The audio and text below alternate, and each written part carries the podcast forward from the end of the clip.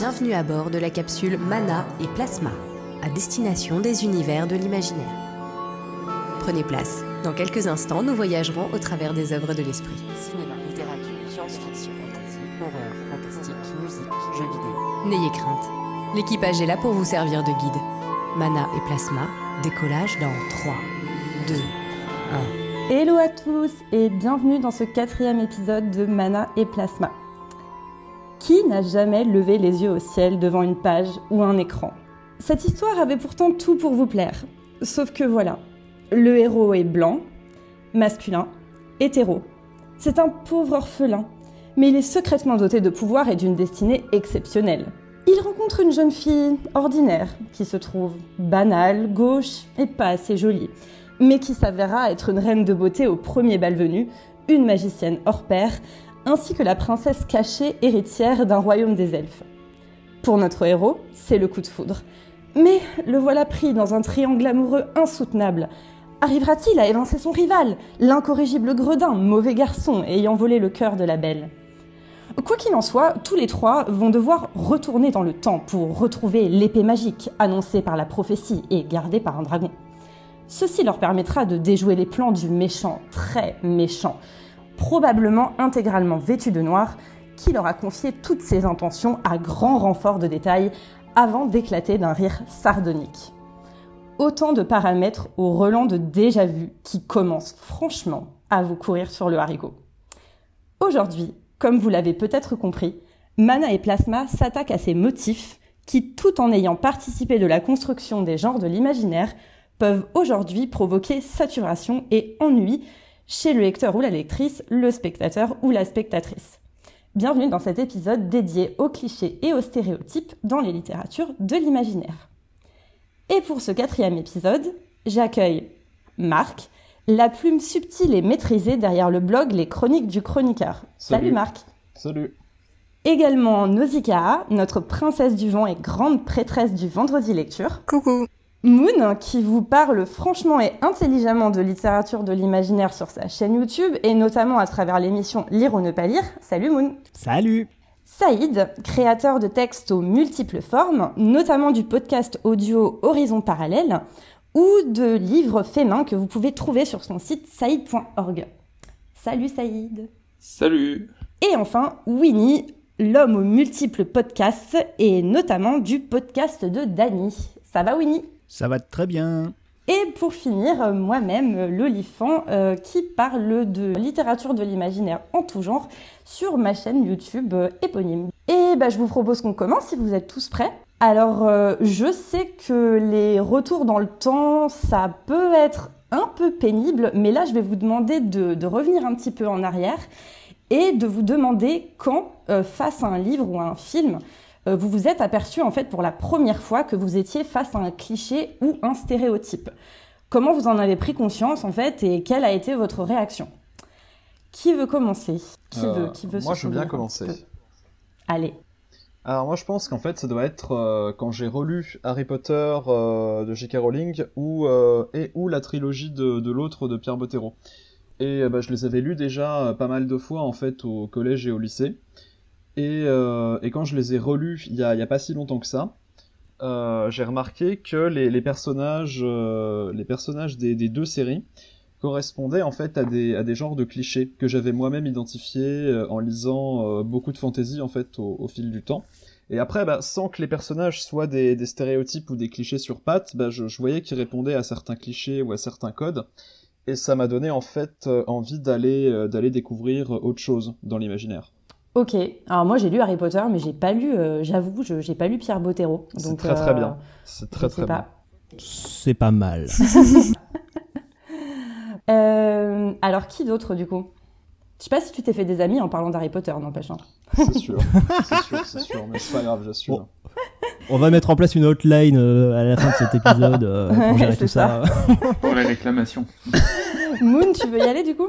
Ouais, mais euh, j'ai pas vraiment de souvenirs. Alors j'aurais pu essayer de vous inventer un truc pour paraître. euh, Du euh, storytelling. mais en fait, ouais, c'est- Ouais, c'est ça, mais en fait, c'est pas une question évidente parce que j'ai pas, euh, pas de souvenir clair en fait d'avoir pris conscience à un moment, enfin d'avoir lu tel bouquin pour la première fois et de m'être dit euh, ah ouais, moi ça en fait c'est clairement le stéréotype de telle chose ou telle chose quoi. Euh, je pense qu'en fait c'est vraiment c'est rétroactif. J'ai eu conscience des clichés en fantasy, mais ouais c'est en fait c'est des éléments récurrents que j'avais déjà vus à certains endroits, puis à d'autres, par exemple dans le jeu de rôle ou dans les livres dont vous êtes le héros ou dans les jeux vidéo. Euh, et puis euh, dans la lecture après, bah, par exemple de Tolkien, du Seigneur des Anneaux. Euh, et là, peu à peu, en fait, on se rend compte que tiens, il y, y, y a des formes, il y a des, y a des stéréotypes, en effet, qu'on retrouve. Mais en fait, on prend du temps à découvrir que c'en est des, des, stéréotypes, quoi, en fait. peu à peu, on commence à cartographier mentalement le genre et puis à piger après coup que c'était du stéréotype. Donc je pense que c'est vraiment quand je me suis vraiment intéressé à la littérature de l'imaginaire de manière un peu plus sérieuse, en fait, pas en tant que juste lecture euh, en amateur, quoi.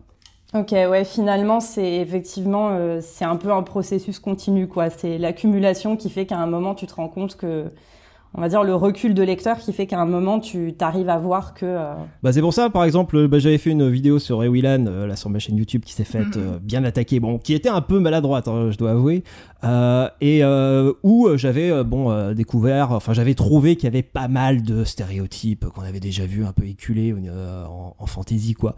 Et beaucoup m'ont dit ouais mais attendez quand on quand on est quand on découvre ce bouquin qui est un bouquin jeunesse quand même à l'origine, bah ça ça nous ça nous on s'en rend, rend pas compte, quoi, pas, pas tout de suite. donc, voilà, par exemple. Ok. Saïd, toi, c'était l'épiphanie ou c'est venu progressivement alors? Euh, Non, je suis assez d'accord. Euh, c'est pas évident de localiser le moment de la première prise de conscience. Les premières occurrences, à la limite, on peut, euh, avec le recul, on, peut s'en douter. Probablement dans les contes de fées, où les gentils, les méchants, les princes, les princesses sont déjà très, très stéréotypés. C'est peut-être même en partie leur rôle d'ailleurs. Puis euh, enfant, euh, certainement les Sentai, hein, donc les Power Rangers où là le rôle des gentils et des méchants sont très très très euh, convenus. Puis les publicités avec des stéréotypes de genre évidemment. Mais pour ce qui est de s'en rendre compte, là c'est plus compliqué et j'ai l'impression que c'est plutôt en arrivé en, en restituant des stéréotypes plutôt qu'en en recevant. Euh... parce que toi tu écris du coup.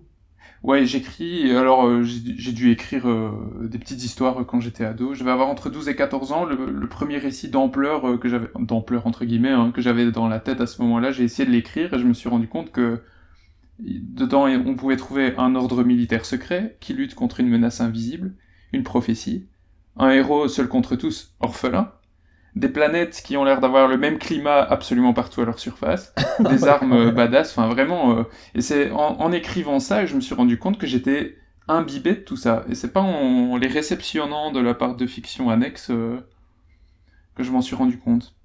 Donc bon, j'ai réagi comme j'ai pu, et puis finalement j'ai abandonné ce projet-là qui, qui n'avait ni queue ni tête, mais ouais, j'ai sûrement été plus attentif aux stéréotypes à partir de ce moment-là. Et là où c'est encore fort marqué, je dirais que c'est dans les films de super-héros où c'est difficile de, de casser le traditionnel gentil contre méchant, le, ouais, le Ça commence, mais ouais. Ok, ouais, c'est intéressant d'avoir le point de vue de, de, d'un auteur finalement. Ouais, mais bon, à l'époque, euh, on peut pas dire que j'étais auteur, mais. Euh... non, mais très jeune euh, auteur. Comment dis-tu? D'un très jeune auteur. Ouais, très très jeune là pour le coup. Euh, très très jeune qui écrit des choses très très clichés. faut bien commencer. Hein. Ouais, mais, mais voilà, faut bien commencer. Et puis, euh, et puis en fait, je pense qu'une fois que tu l'as vu, bah, c'est là que derrière, tu peux, tu peux progresser. quoi. Comme en tant que lecteur, c'est une fois que tu as, as, cerné le truc, ou en tant que spectateur d'ailleurs, une fois que tu as cerné le truc, bah, tu vas peut-être avoir envie de te tourner vers autre chose. Toi, Nausicaa, du coup? Euh, moi, c'est un peu différent, même si je, je, rejoins Saïd et Moon sur ce qu'ils disent, mais euh, moi, ça a été... au début du collège, j'ai vraiment commencé la lecture vraiment intensive et j'étais nourrie avec euh, Tara Duncan qui est quand même bourrée de, de stéréotypes hein, et euh, les chroniques des mondes émergés. Mais euh, c'est vraiment en fait c'est un livre qui est pas un livre d'imaginaire qui m'a fait un électrochoc c'est Oscar et la Dame Rose qui pour moi était la pire lecture que j'ai faite qui, qui qu'est-ce que c'est ah ouais, en fait avec Emmanuel Schmitt c'est ça? Alors c'est un roman sur un enfant malade qui euh, qui du coup décrit un peu son, son quotidien et euh, c'est une lecture qu'on faisait en français à l'époque, donc je devais être, je sais pas, en cinquième, quelque chose comme ça. Et, et en fait, c'est, il décrit son quotidien au, au sein de l'hôpital. Mais euh, oui, c'est bien de Eric Emmanuel Schmitt. Mais euh, le truc, c'est que la description euh, des enfants malades était vraiment pour moi atroce, dans le sens où c'était presque moqué en fait, et il grossissait les traits à un point où ça, m'avait vraiment dégoûté. Et c'est c'est ce jour-là où vraiment je me suis rendu compte que bah il y avait des, gros problèmes de, stéréotypes, de clichés, tout dans, dans, la, dans la littérature et ensuite, après, j'ai fait plus attention à la littérature de l'imaginaire que je lisais. Et je me suis rendu compte qu'en fait, ce que je lisais euh, avant, c'était quand même euh, pas mal bourré de, de stéréotypes. Mais cette lecture-là, par contre, m'a dégoûté de la littérature euh, classique pendant plusieurs années. Et ça okay, ah ouais. pour, te, pour te rejoindre un petit peu là, le pire livre que j'ai jamais lu, c'est Lorsque j'étais une œuvre d'art d'Eric Emmanuel Schmitt. Et j'ai vraiment ressenti une forme de dégoût et j'ai failli ne plus jamais lire du tout. Ah oui, donc Eric Emmanuel Schmitt. Ado aussi. Ah, putain, comme le Silmarillion de Melka, dis donc. Ouais, terrible. Ah oui, non, c'est vraiment, enfin, c'est des livres, et, et le pire, c'est que, enfin, moi, j'étais à contre-courant de, de tous les autres, parce que quasiment, enfin, les trois quarts des gens qui l'avaient lu euh, dans ma classe, ils ont trouvé ça ultra touchant, ils adoraient tout. Et, et moi, ça m'a vraiment donné un sens, une vraie sensation de dégoût. C'était trop, quoi, en fait, c'est ça ah oui, c'était trop, et c'était limite euh, pas méchant, mais très euh, agressif. D'accord. Sans forcément le vouloir. Dans l'utilisation du, du, stéréotype, c'était trop poussé. Ouais. Ah, d'accord. Donc du coup, ça devenait presque vulgaire quelque part. Euh, presque. ouais, puis assez indécent pour, pour les gens qui sont, qui sont réellement malades en fait. Ouais, ouais, ça manquait de nuances et puis de, ouais, de délicatesse. Quoi, oui, ça, ça pour le coup. Ouais, d'accord. Ok, ouais, c'est intéressant parce que c'est pas forcément euh, le truc auquel on pense le plus. Et toi, Winnie, du coup, pour euh, après on aura fait. Oula, alors moi, c'est euh, moi qui viens d'un temps les moins de 20 ans, 30 ans, 40 ans ne peuvent pas connaître. moi, c'était très lourd le stéréotype, vous voyez. C'était les films muets burlesques et puis parlant avant-guerre, les Fritz Lang, vous voyez. Ça montrait des méchants très reconnaissables avec leurs moustaches. Et mon père disait toujours en rigolant Tiens, tu vois, il a une moustache, c'est lui le traître. Un peu à la Fu Manchu, c'est ça, non euh, Fu Manchu, ou même euh, juste la simple moustache, quoi. C'était, euh, c'était, c'était étonnant. Et le, le, poil était un stéréotype. Et puis, et puis à l'époque, la figure du héros viriliste, c'était pas du tout mis en cause. C'est venu bien plus tard, vers 68, quoi, avec la déconstruction de, de, de, certains mythes, pas encore assez poussés, mais en tout cas, c'est vrai que les stéréotypes, on vivait, on était tous des stéréotypes, on vivait dans un monde très codifié, très. C'est pour ça que je trouve que l'époque actuelle, euh, voilà, bon, je veux pas trop en dire non plus, mais l'époque actuelle me plaît parce qu'elle est, elle est un peu plus légère de ce côté-là. Je comprends pas, c'est quand même super pratique hein, de pouvoir reconnaître le méchant euh, dès qu'il a une moustache. C'est ça, moi je trouve ah, ça. J'aime la nuance, ouais, mais fais-toi surprendre, tu vois. Tu Et eh, dans la vie, dans la vie le, le méchant n'a pas de moustache et on se fait avoir si, si t'es trop, eh bah oui, es trop dans le stéréotype. Hein. exactement, exactement. ok, d'accord. Bon, bah écoutez, euh, c'est intéressant de voir euh, comment est-ce que progressivement ou soudainement euh, on a pris conscience de ça. Mais du coup, en fait, je pense que depuis qu'on a commencé, là, on a, on a pu utiliser plusieurs termes. parce que c'est vrai que dans la thématique là qu'on adresse aujourd'hui, alors on parle de stéréotypes, mais on parle aussi de clichés, parfois on parle de poncifs, parfois on parle de, de lieux communs. Euh, vous, quelle différence en fait vous faites euh, entre ces différents termes? Est-ce que c'est la même chose? Euh, On peut parler d'archétypes aussi, éventuellement. Enfin voilà, comment vous voyez ça en fait? Histoire aussi que ce soit peut-être clair pour nos auditeurs et qu'on se mette tous d'accord sur de quoi on parle. Il y a pas, je pense qu'il n'y a pas vraiment, vraiment de, de consensus en fait. Hein. Mais pour euh, des gens, euh, enfin ça dépend beaucoup d'un auteur à l'autre. Pour des gens comme euh, John Truby par exemple, qui est l'auteur d'un bouquin qui s'appelle L'anatomie du scénario, qui est un ouvrage de dramaturgie récent qui est régulièrement cité, soit pour inventer les mérites, soit pour le critiquer d'ailleurs. Mais pour lui, les archétypes sont plutôt des schémas de personnalité, des rôles qu'on peut jouer en société, n'importe quelle société, des façons d'interagir avec les autres. Et c'est pas forcément quelque chose de négatif, au fait. Si on adhère à cette euh, vision des choses, la source des archétypes, c'est nous, c'est la façon dont on imagine que des personnages avec tel type de caractère ou de profil pourraient choisir de se comporter dans certaines situations euh, conflictuelles. Et pour Toby, toujours, on, on glisse de l'archétype au stéréotype et au cliché, si on prend pas la peine d'apporter des couches de détails à ces espèces de blocs bruts qui sont utiles pour construire les personnages. Et euh, pourquoi on retrouve euh, ces archétypes euh, en littérature ou en dramaturgie en général? Parce que ça fonctionne assez bien sur le public qui reconnaît des, des schémas de pensée du quotidien. Et c'est quand même un des rares à faire une distinction aussi tranchée dans ce que j'ai pu lire entre archétype et stéréotype. mais c'est parce que lui-même mobilise beaucoup le concept d'archétype dans, dans son bouquin. Moi, j'avais vu euh, que, hum, en fait, euh, archétype, euh, c'est aussi quelque chose qui est pas mal utilisé, je crois, en psychanalyse. ouais, psychanalyse, c'est Jung. C'est Jung, ouais, voilà. Carl Gustav Jung, ouais, qui, a, qui, a, abordé ce principe avec aussi tout ce qui est inconscient collectif. bon, après, la psychanalyse, c'est une discipline. voilà, assez large et qui est pas mal remise en question récemment d'ailleurs. Mm. Mais... Carrément, carrément remise en question. Hein. La ouais, jungienne, je sais pas, mais la freudienne, euh, ah, la freudienne, elle est complètement dépassée.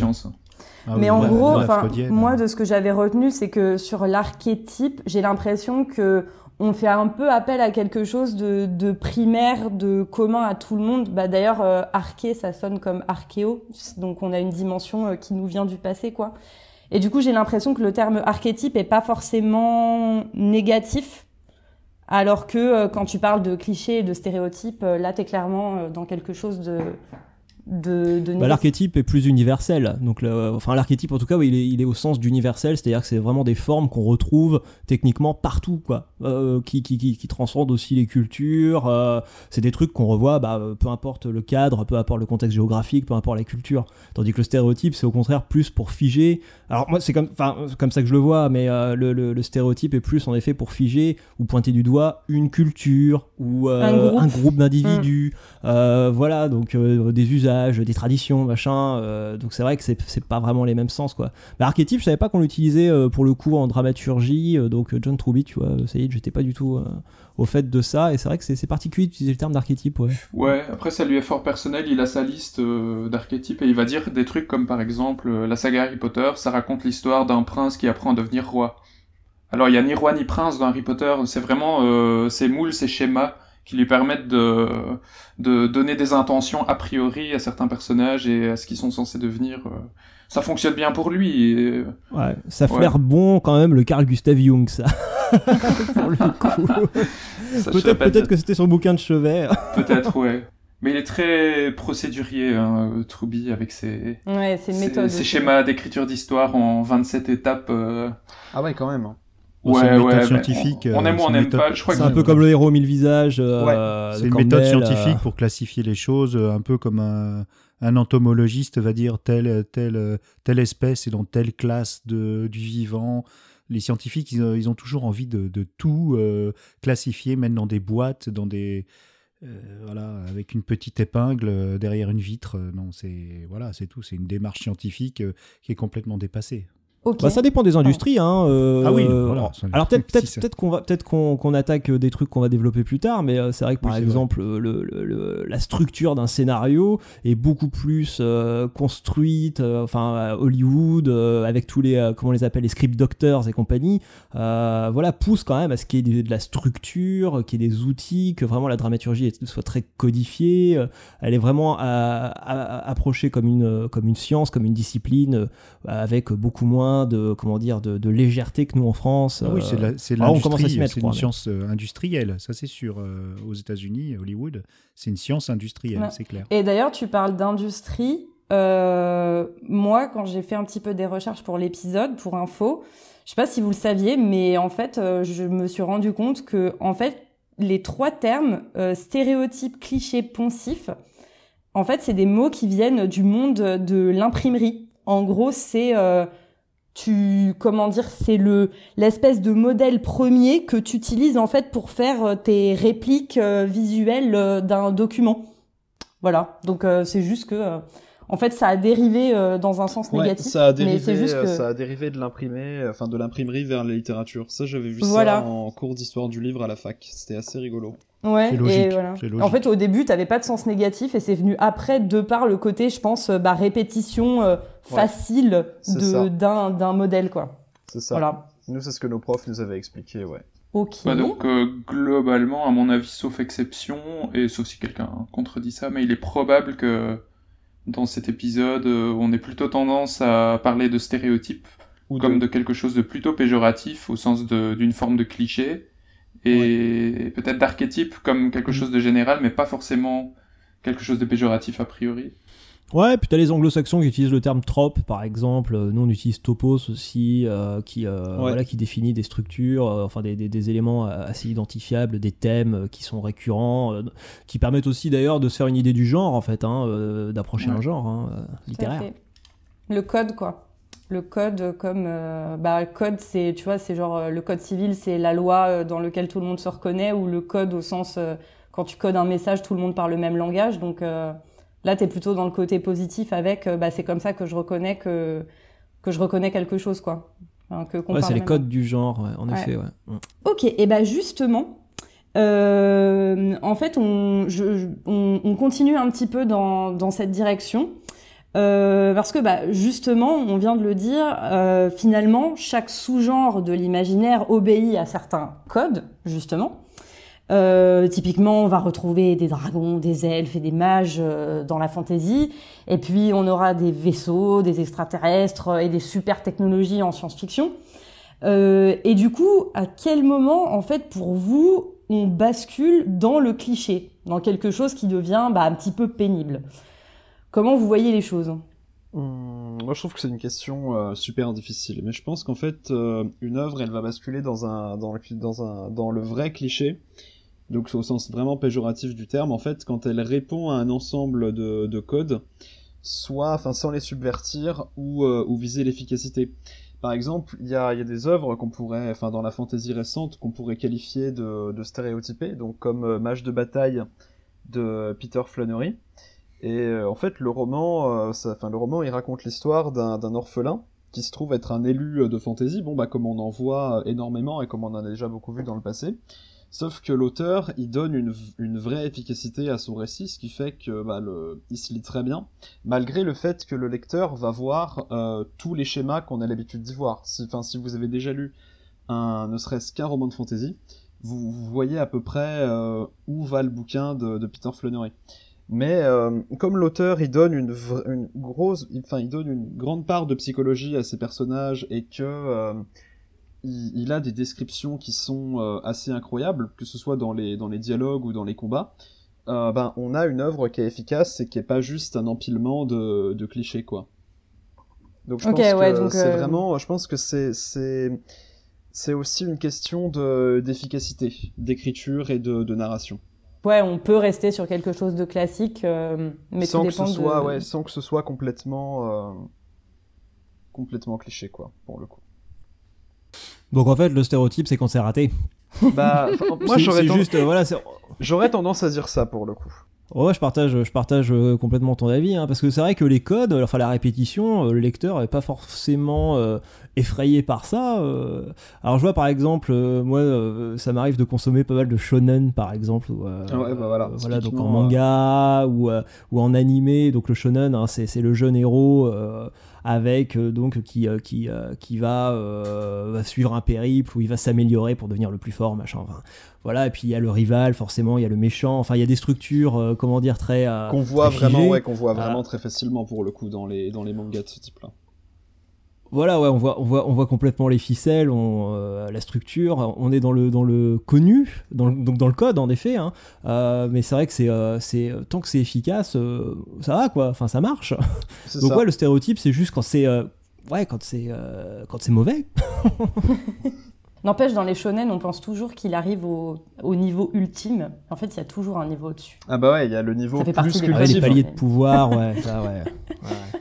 Bah, c'est comme dans, c'est comme maintenant dans, dans, Dragon Ball en fait. Le, ils sont au-dessus des dieux, ils sont au niveau euh, plus que divin. C'est incroyable. Moi, je trouve ça très, Godlike, c'est dépassé, quoi. Voilà, exactement. Dieu, finalement, c'est de la merde, en fait, dans, dans Oh, ça y est, ça y est. ça va déraper.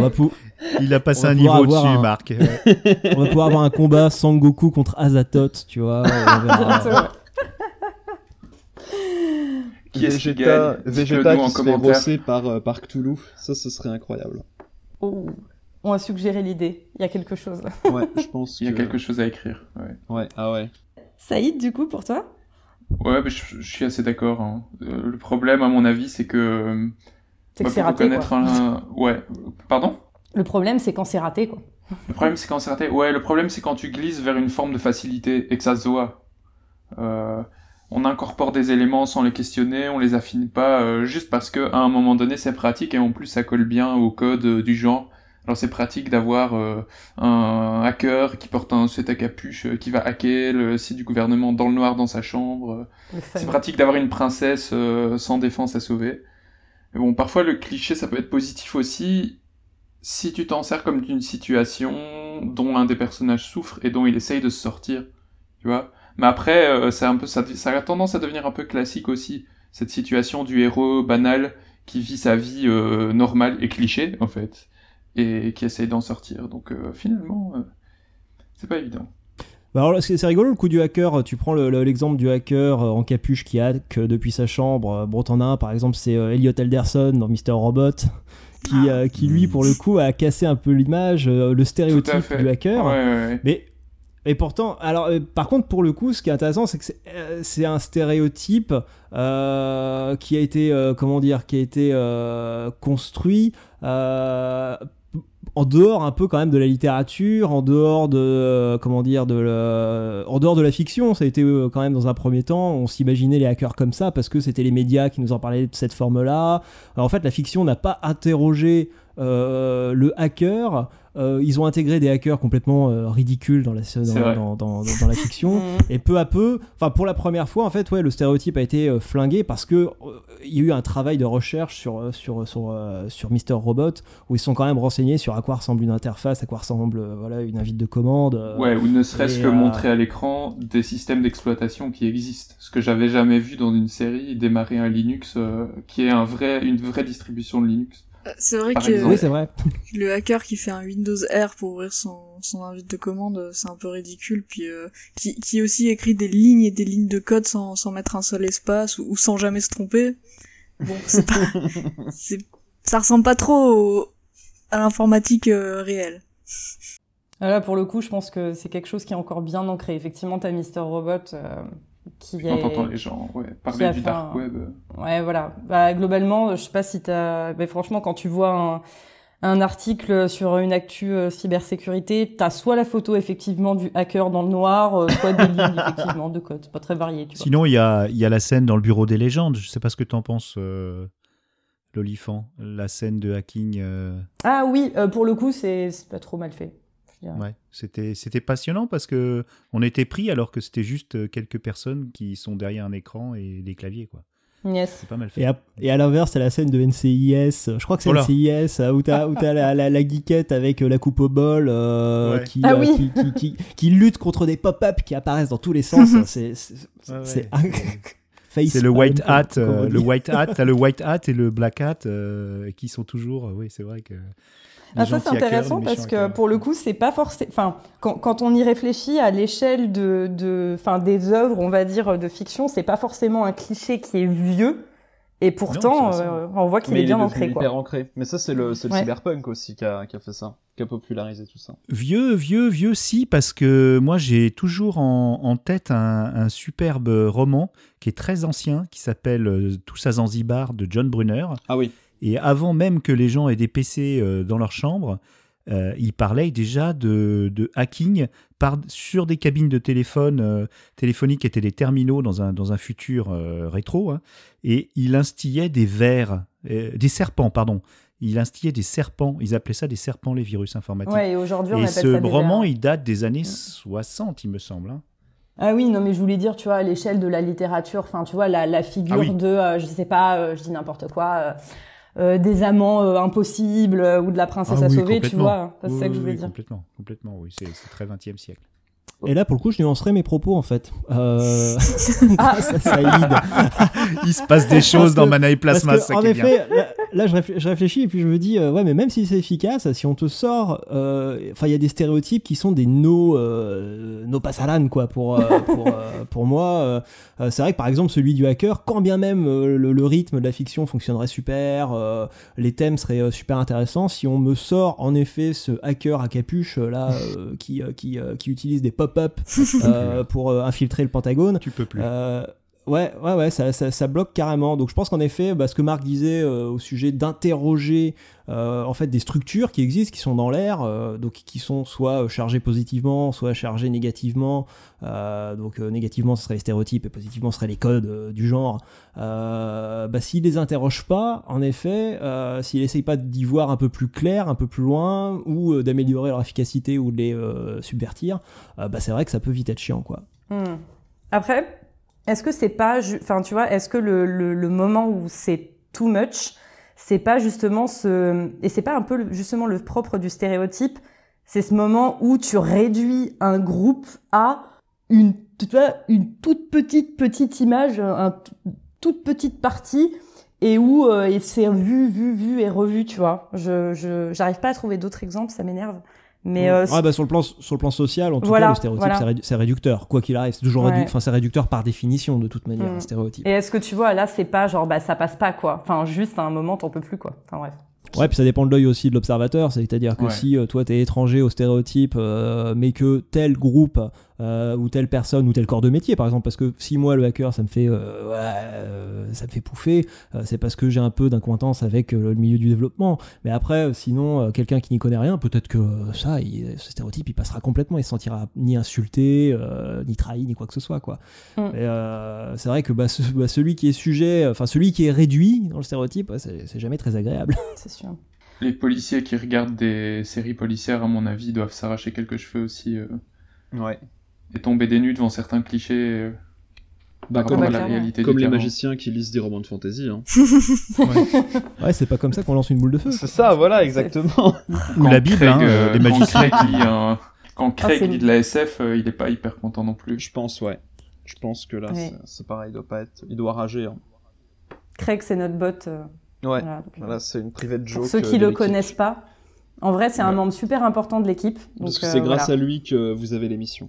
Voilà. On devrait saluer Craig plus souvent. Merci Craig, ouais, pour C'était la private joke qui n'a fait, qui n'a fait rire personne. pour ma part, ce que je déplore, c'est que hum, le stéréotype, qui est qui est un prétexte, on, est tous d'accord, euh, c'est important qu'il y en ait pour, euh, pour lancer le truc, euh, mais c'est quand même un prétexte pour, pour s'adresser à un public défini. Euh, très facilement. Vous avez déjà dit le mot facile. Je trouve que quand on utilise euh, cette facilité, euh, du coup, ça définit les genres. Du coup, on a avec une littérature, un cinéma de genre. Et moi, ça, moi, j'aimerais bien qu'on casse tout ça. parce que c'est une logique économique. On veut s'adresser très rapidement à un public donné. Et moi, j'imagine une société où on ne prendrait pas ses citoyens pour des imbéciles et où il n'existerait pas de, limites genrées bien balisées comme par des stéréotypes. Euh, on voit ça déjà, on voit ça poindre en Corée du Sud ou même au Japon. Hein. Quand vous parlez de, de manga, il y a des mangas qui sont pas du tout euh, très euh, stéréotypés. Il y a des mangas qui, qui, qui, qui, mélangent les, les, genres. En Corée du Sud, il y a plein de films qui mélangent les genres et des, des réalisateurs qui restent pas euh, astreints à un seul genre, comme Bong Joon-ho, l'auteur de Parasite, qui a fait The Host, qui a fait d'autres, d'autres films fantastiques. Qui a fait Snowpiercer ouais, en, en, France, en France, un auteur de SFFF, il va avoir du mal à sortir de, de, de, de son genre et de ses stéréotypes. Ah, ça dépend. À la limite, j'en ai vu, j'en ai vu qui faisait du polar, mais ça reste une littérature entre guillemets de genre. Euh, pour moi, Jean Cocteau, La Belle et la Bête, Les Visiteurs du Soir de Marcel Carnet, c'est des œuvres pas de genre, elles sont, elles sont rangées sur, sur, la même étagère que des, grands, des grandes œuvres. Alors, j'espère que la, déconstruction des stéréotypes par les auteurs pourra sortir euh, leur création d'un carcan et trouver un large public. Regardez, il y a, y, a, y a, un large public qui a adhéré à Game of Thrones ou Walking Dead. Pourtant, c'est des choses très, très. Euh, je veux dire, dans un genre, soi-disant. Moi, je voudrais que ça, ça, mm. ça, pète tout ça. Moi, j'aimerais que ça pète. Mais alors après, le seul problème, c'est que tu t'affrontes forcément des résistances. donc d'abord, alors moins en littérature parce qu'il y a moins de pognon à mettre, enfin sur la table, quoi, pour, pour mm, en tout cas produire l'œuvre. Mais c'est vrai que par exemple dans le cinéma, vu que bah on arrive sur des grosses sommes, bah, le stéréotype, le code, ce qui nous peut nous paraître cliché, ça peut paraître rassurant pour bah, pour ceux qui investissent, hein, et donc bah, ça limite la prise de risque. Et je crois qu'il y a aussi un autre truc, une autre quelque chose, comment dire, qui force euh, l'appel aux stéréotypes, etc., c'est l'attente du lectorat, l'attente de spectateurs, l'attente de la masse. Euh, alors j'aime pas ce terme, mais euh, bref. et c'est-à-dire que même moi, par exemple, je me suis rendu, c'est quand j'ai lu Toxoplasma, par exemple, de Sabrina Calvo, où je me suis dit, bah cool, de, de, la SF française, où ça va taper dans du cyberpunk. Et moi, je m'attendais à lire bah, une variation sur du Gibson, nos romanciens, et puis je me suis dit, ouais, c'est cool, j'adore ça. Ah ouais, mais c'est pas du tout ça. Sauf qu'en fait, sauf qu'en fait, tu lis un truc complètement halluciné, qui est génial, qui est vraiment génial. Moi, j'adorais euh, la lecture de Toxoplasma, mais t'es pas du tout euh, dans le stéréotype. Et là, tu déconstruis complètement plein de trucs. Le ah seul problème, c'est que moi, en tant que lecteur, eh ben, je voulais lire, un, euh, tu vois, je voulais lire un Gibson, enfin, je voulais lire un, un voilà, cyberpunk classique. Et euh, il y a eu cette, ce petit moment de résistance où je voulais qu'on me serve la soupe et où en fait bah, j'ai dû faire un effort pour aller un peu plus loin dans la découverte de cette œuvre. Quoi. Après, là, parce que c'est minoritaire, c'est minoritaire pour l'instant ce genre. Mais d'autant plus que Sabrina Calvo, après, c'est une autrice qui est, qui est jamais dans les, qui est jamais dans les clichés pour le coup. Elle, elle, euh, elle est énormément dans, dans la subversion. Mais je vois pourquoi, ouais, parce qu'il est, il est présenté comme du cyberpunk alors que ce n'est pas tant que ça. Donc je vois pourquoi t'as eu, euh, as eu ce, problème-là. Voilà, en fait, on dérive un petit peu, quoi. C'est le problème des, c'est le problème des étiquettes, euh, qui sont, je pense, euh, juste hyper utilisées parce que je pense qu'on est dans une société où le, bah, le, le marketing, enfin, on, a, on a une démarche marketing dans tout, y compris dans la production culturelle. Et le marketing, ça fait des groupes. Enfin, ça classe les gens en, en différents publics en fonction de leur âge, en fonction de leurs appétences, etc. et tout. Et derrière, en fait, on essaye de proposer des produits, des catégories de produits qui conviennent, quoi. Et du coup, ben, ouais. des fois, on essaye de, de, de, caler une étiquette pour que ce soit connu sur un truc, et c'est contre-productif, quoi. Complètement. Non, moi je suis complètement d'accord. Et bah Nausicaa, on n'a pas eu ton avis? Ouais, donc pour revenir un peu euh, sur euh, la question de base, donc à quel moment on, bascule dans le cliché, pour moi c'est euh, quand on surutilise vraiment les toutes les idées, tous les codes du genre pour faire euh, et qu'on se retrouve avec un livre euh, au final on a l'impression de l'avoir déjà lu trois fois alors que c'est un nouveau livre. Hmm. Et c'est à ce moment-là où oui, il faut se poser des questions parce que si si euh, la quête est est super simple, si le héros il est invincible ou super puissant, c'est qu'il y a un problème. D'autant que je reste convaincu que l'être humain il est plein de ressources et qu'avec un travail approfondi ou, même euh, une possibilité de sortir des genres, il euh, y a moyen de trouver euh, et de se de trouver un concept qui se démarque, même en utilisant les codes des genres comme bah, comme l'a fait par exemple Damasio dans la Horde. Au final, la Horde, c'est le monde est très très classique. C'est c'est un monde où il y a juste du vent. Enfin, on s'attend à, à rien d'autre. Et au final, c'est son concept qui a vraiment sortie de livre euh, des clichés classiques. Euh, ouais, du coup, Nausicaa, tu me fais une bonne transition pour euh, pour la suite parce que, comme tu dis, bah, l'humain est plein de est plein de subtilités et on aime le croire effectivement. Mais alors du coup, euh, d'où viennent en fait, euh, selon vous, les, les, grands archétypes justement de personnages qu'on retrouve en fantasy et en science-fiction Je sais pas, bah, le guerrier, l'élu, le voleur euh, slash le contrebandier, enfin le gredin un peu quoi, le mage, etc. D'où ça vient? De certaines grandes œuvres fondatrices, euh, des classes qu'on peut retrouver dans le, le, RPG ou le jeu de rôle. Euh, enfin voilà, pourquoi finalement on a ça qui revient encore et encore? Alors, je vais, je vais répondre, mais seulement pour la fantasy, parce que pour le coup, je pense que pour la science-fiction, c'est un poil plus complexe mais enfin un poil différent surtout. Mais pour, euh, je pense que les, stéréotypes en fait de la fantasy, ils viennent d'un mélange de plusieurs influences. Donc d'abord on a des reprises des, des schémas et des créatures qui ont été mises en scène par Tolkien, donc dans le dans le Hobbit, dans le Seigneur des Anneaux et dans le Silmarillion. Euh, à ça, on ajoute euh, les personnages de héros super musclés et ultra virils qui font, qui sont capables de soulever des épées qui font trois fois leur poids, trois fois leur poids. Donc ça c'est c'est chez Robert Howard, qui est l'auteur de Conan, de Kull et de tout un tas d'autres personnages de guerriers surpuissants. Et on a aussi la culture du JDR qui en fait par essence crée des, archétypes de personnages et de créatures pour que les joueurs puissent euh, se les approprier quand ils jouent. Et en fait ces, trois influences, donc la, la fantasy des pulp, Tolkien et euh, les, les, JDR, elles ont énormément influencé la fantasy et elles continuent de, elles continuent de l'influencer euh, encore aujourd'hui. Et c'est ces influences-là qui font qu'on a tendance à trouver des nains dans les montagnes, des elfes en forêt, et euh, des personnages élus qui doivent sauver euh, le monde avec euh, leur prouesse martiale incroyable et leur capacité de réflexion hors du commun. Ok, ben Marc, c'est déjà une, une, explication bien solide. Euh, Nausicaa, qu'est-ce que t'en penses, toi? Bah, moi, j'ai pas trop de, de connaissances dans le, dans le JDR, mais par contre, je pense quand même que il y a pas mal de clichés, enfin d'archétypes qui ont été inventés par euh, les, les, auteurs fondateurs euh, comme Tolkien, Kadik, Lovecraft, euh, tout cela, mais que derrière c'est des clichés qui ont été réutilisés par les auteurs et les autrices parce que déjà inconsciemment ils ont ils ont grandi avec peut-être avec ces, ces livres-là donc ces idées-là et qu'il est difficile de sortir de sortir de ses propres idées et, de ses biais cognitifs au, final. Donc au, fil du temps, à force d'inspiration et de réutilisation, même si c'est involontaire, euh, bah en fait les, les, certains types ils sont entrés dans la culture et ils ont été continués. Et c'est comme ça qu'on a créé euh, bah, les archétypes euh, mythiques du genre le, l'énorme le, magicien surpuissant, la, la voleuse euh, super belle et qu'on continue de les utiliser encore aujourd'hui.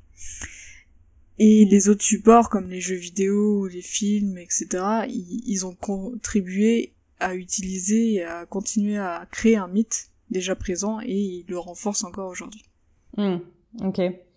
Euh, Moon, justement, je crois que t'avais avais, peut-être des idées sur ce côté euh, influence un peu croisée entre euh, littérature, euh, autres médias, parce que c'est vrai qu'après tout, ouais, ça se ça s'auto-alimente un peu, quoi. Bah ouais, tout se nourrit. De toute façon, l'émergence d'un stéréotype, bah par définition, c'est quand on n'arrête pas de le voir. Donc euh, forcément, faut qu'il y ait de faut qu'il y ait de la répétition, par essence.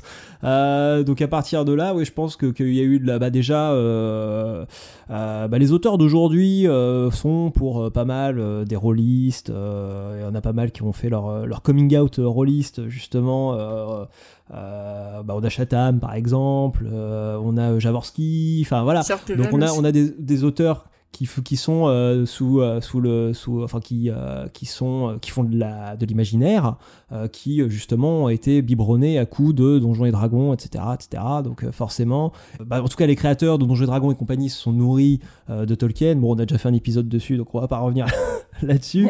Et puis après bah, dans les jeux vidéo c'est pareil ouais il y a de l'inter de l'inter influence ouais forcément ça me paraît logique ouais et euh, à force, même euh, ceux qui essayent de rompre un peu la monotonie euh, des codes ou qui essayent d'intégrer d'autres codes, eh ben ça finit par former des nouveaux stéréotypes hein, qu'on voit émerger. Donc moi, je pense par exemple au, au personnage badass, taciturne, sombre, etc., qui a des blessures dues à son passé trouble. Euh, voilà, qui, qui, vient clairement, qui vient clairement du hard boiled, donc du, du, polar, quoi, et donc qui a été intégré dans la dark fantasy. Euh, bah moi, je pense par exemple au personnage Ryalt, euh, Galaro de, de la saga Blackwing. Là, je suis en plein dedans. Enfin, je le re-relis. J'arrête pas de lire ce bouquin. Je sais pas pourquoi. je kiffe.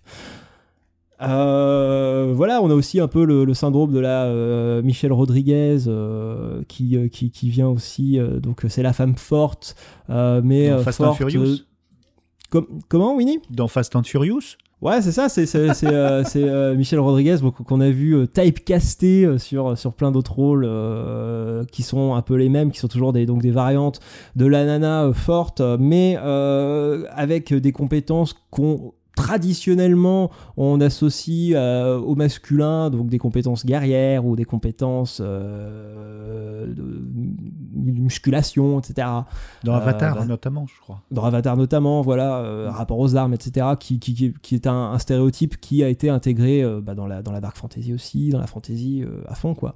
Ouais effectivement le personnage qui Galadriel. Euh. T'as copié-collé un homme, euh, mais juste t'as dit que c'était une femme, quoi. Et tu travailles pas plus son personnage que ça, quoi. C'est ça? C'est ça. Et, oh, bien sûr en disant que bah euh, ouais que, que, ça doit être forcément des valeurs guerrières et compagnie. Bon ça on, hmm. est sur on est sur, sur du stéréotype aussi là-dessus, quoi. Et ouais dans les dark fantasy aussi en personnage hardboiled, je pense évidemment à Benvenuto de gagner la guerre de de Jaworski euh, qui, euh, qui, lui aussi tombe à fond, je trouve, dans le personnage typique du détective hardboiled, voilà, du, polar noir. Ah ouais, c'est marrant, je l'avais pas, l'avais pas vu comme ça, mais ouais, ouais, ouais, effectivement. Mm. Oui, passé douloureux, vie compliquée, etc. Tu, tu, me fais penser en disant ça au personnage, alors je sais plus son nom, dans The Expense, le policier euh, l'enquêteur ah, ouais, voilà. le détective ah bah c'est clairement un hommage au détective Hardboiled aussi ouais, ouais le personnage de mhm. The Expense ah oui, clair. le tech noir on appelle ça le tech noir euh, Blade Runner en est un exemple par exemple de transposer le le Humphrey Bogart euh, dans des, des, films policiers des années 50 du roman noir dans le futur c'est un télescopage intéressant comme personnage. En même temps, le cyberpunk qui reprend énormément de, de codes du roman noir pour le coup. Mm, Donc mm, c'est mm. pas bah oui. pas déconnant que ce soit comme ça. Ouais, c'est désabusé, c'est Ouais, exactement. Euh. C'est une vision très cynique de la réalité, enfin c'est c'est très euh, Ouais, c'est très roman noir hein, en fait. OK, bah ouais, bah... Vas-y, pardon, vas-y Moon. Ouais, je disais, oui, ça, peut donc juste, bah, ça peut terminer après, en effet, en stéréotype, quand on, quand on le voit ressasser sans, sans être questionné, quoi. Donc c'est des nouveaux stéréotypes qui s'ajoutent, euh, voilà. Ouais, et qui viennent du coup d'autres genres littéraires, c'est intéressant. Ok, euh, ça marche. Saïd? Mais Pour le coup, j'ai un exemple euh, qui vient pas d'un autre genre littéraire, mais qui vient de la vraie vie. Alors on a parlé de, du stéréotype du hacker qui a été un peu importé de, de depuis les clichés dans nos médias vers des œuvres de fiction. En SF, il y a au moins une partie de l'imagerie populaire de la science-fiction, quoique un peu vintage, qui vient notamment de la façon dont les médias euh, peuvent exploiter les thèmes scientifiques et pseudo-scientifiques. Par exemple, euh, la notion de scoop volante euh, qui est un peu vieillie, mais qui est quand même encore très présente dans la culture collective. Elle provient d'un témoignage de pilote d'avion aux États-Unis qui a été mal rapporté par un journaliste. Et c'est resté en fiction et dans la réalité. Et ce qui est intéressant, c'est que les, c'est depuis que ce faux témoignage, enfin ce faux témoignage, que ce témoignage mal rapporté a eu lieu à la fin des années 40, que les gens ont commencé à voir des soucoupes volantes dans le ciel. ah ouais. Euh, ouais. c'est euh, c'est pas mal. Si ça vous intéresse, euh, vous pouvez aller jeter un œil à, la vidéo de la chaîne YouTube Hygiène Mentale qui est consacrée à ça. Ça s'appelle OVNI, l'origine des soucoupes volantes. Et il en profite pour présenter un outil qui peut être assez cool c'est un outil de recherche euh, qui s'appelle euh, Google Ngram qui permet de chercher le nombre d'occurrences d'un terme ou d'une expression dans les livres qui ont été numérisés par Google euh, par année. Et donc tu, vois, tu peux voir que tu as un pic de l'apparition de l'expression soucoupe volante ou en anglais flying saucer à partir d'un certain moment. Et tu peux comme ça retracer la popularité de certaines expressions dans les œuvres de fiction ou les œuvres qui ont été numérisées. Ah ouais, c'est super, super ça, ouais. Ouais, c'est hyper intéressant, ouais, franchement. Euh, carrément. Ouais, allez voir la, chaîne d'hygiène mentale euh, est de toute façon très cool. Et cet épisode-là, en plus, euh, explique comment un élément, à un moment donné, peut envahir à la fois bah, la fiction, parce que c'est resté quand même au moins assez longtemps. Maintenant, c'est un peu, ça a quand même un peu vieilli, mais aussi les médias traditionnels. Ok, ouais. Et là, c'est pas un archétype de personnage, mais c'est un motif euh, finalement euh, qui est, parti de pas grand chose, quoi. Mais du coup, je me demande à quel point, euh, pour le, fantastique et la fantasy, dans une certaine mesure, il n'y aurait pas un lien avec le traitement médiatique des phénomènes paranormaux, par exemple. Mais là, j'ai pas d'exemple. Bah, ça peut être lié, par exemple, des parce pour, par exemple, pour prendre l'exemple de, de Lovecraft.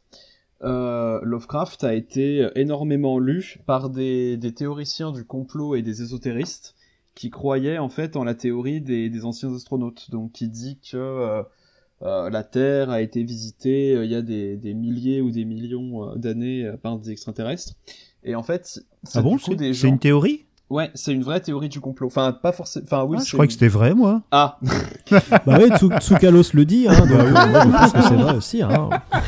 Et en fait, euh, ça fait qu'il y a des gens qui ont littéralement lu Lovecraft au premier degré. C'est-à-dire en, disant euh, Ah, mais en fait, finalement, Cthulhu, Azathoth et tous leurs copains, bah, bah c'est vrai. Quand ils ont lu ça, ils ont dû avoir les Shogots. Ah, je. Oh, mais j'allais la faire Oh, il a eu, ça fout les Shogots. la faire. Fallait oser la faire, ouais. Putain, heureusement que Mana et Plasma est là pour euh, faire de l'humour et nous vous apprendre la vérité quand même. Hein, parce que là... ah. Et oui. Ok. Euh... J'ai plus du temps pour s'en remettre de celle-là. Ah, clairement, ouais. et il nous manque qui? Ah, Il nous manque Winnie? Euh, Non, mais euh. c'est intéressant ce que disait euh, Saïd aussi. moi, je, moi, je pars surtout très, très profondément dans les, les dogmes euh, fondateurs de, la création qui ont enquisté les, auteurs encore, encore aujourd'hui. En Occident, on a le, roman arthurien, parce que depuis Chrétien de Troyes, on, retrouve des Iseux, des Arthur, des Tristan, des Merlin à tous les coins de rue. Ça fait quand même une paye, hein, ça fait quand même longtemps. Et ils sont encore là, ces stéréotypes. Et euh, ça a été analysé, je, euh, Moon en a parlé brièvement tout à l'heure, dans le, fameux célèbre livre que personne n'a lu d'ailleurs, hein, Le héros aux mille et un visages euh, de Joseph Campbell en 49 et malgré cette analyse quand même des schémas narratifs, des stéréotypes qui est atterrante, hein, parce que c'est quand même dommage de voir que tout le monde les utilise, euh, bah, ils sont toujours là. Voilà. Et si on va encore plus profondément, vous savez, à mon habitude, depuis le post-apo, euh, je regarde un peu les textes saints.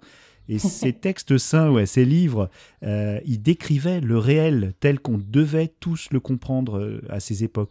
Les démons, les djinns, le shaitan, tout ça, c'était réel pour nos ancêtres. il faut qu'on se le figure. Et ça, mm. ça marque toujours au fer rouge la création artistique. Hein.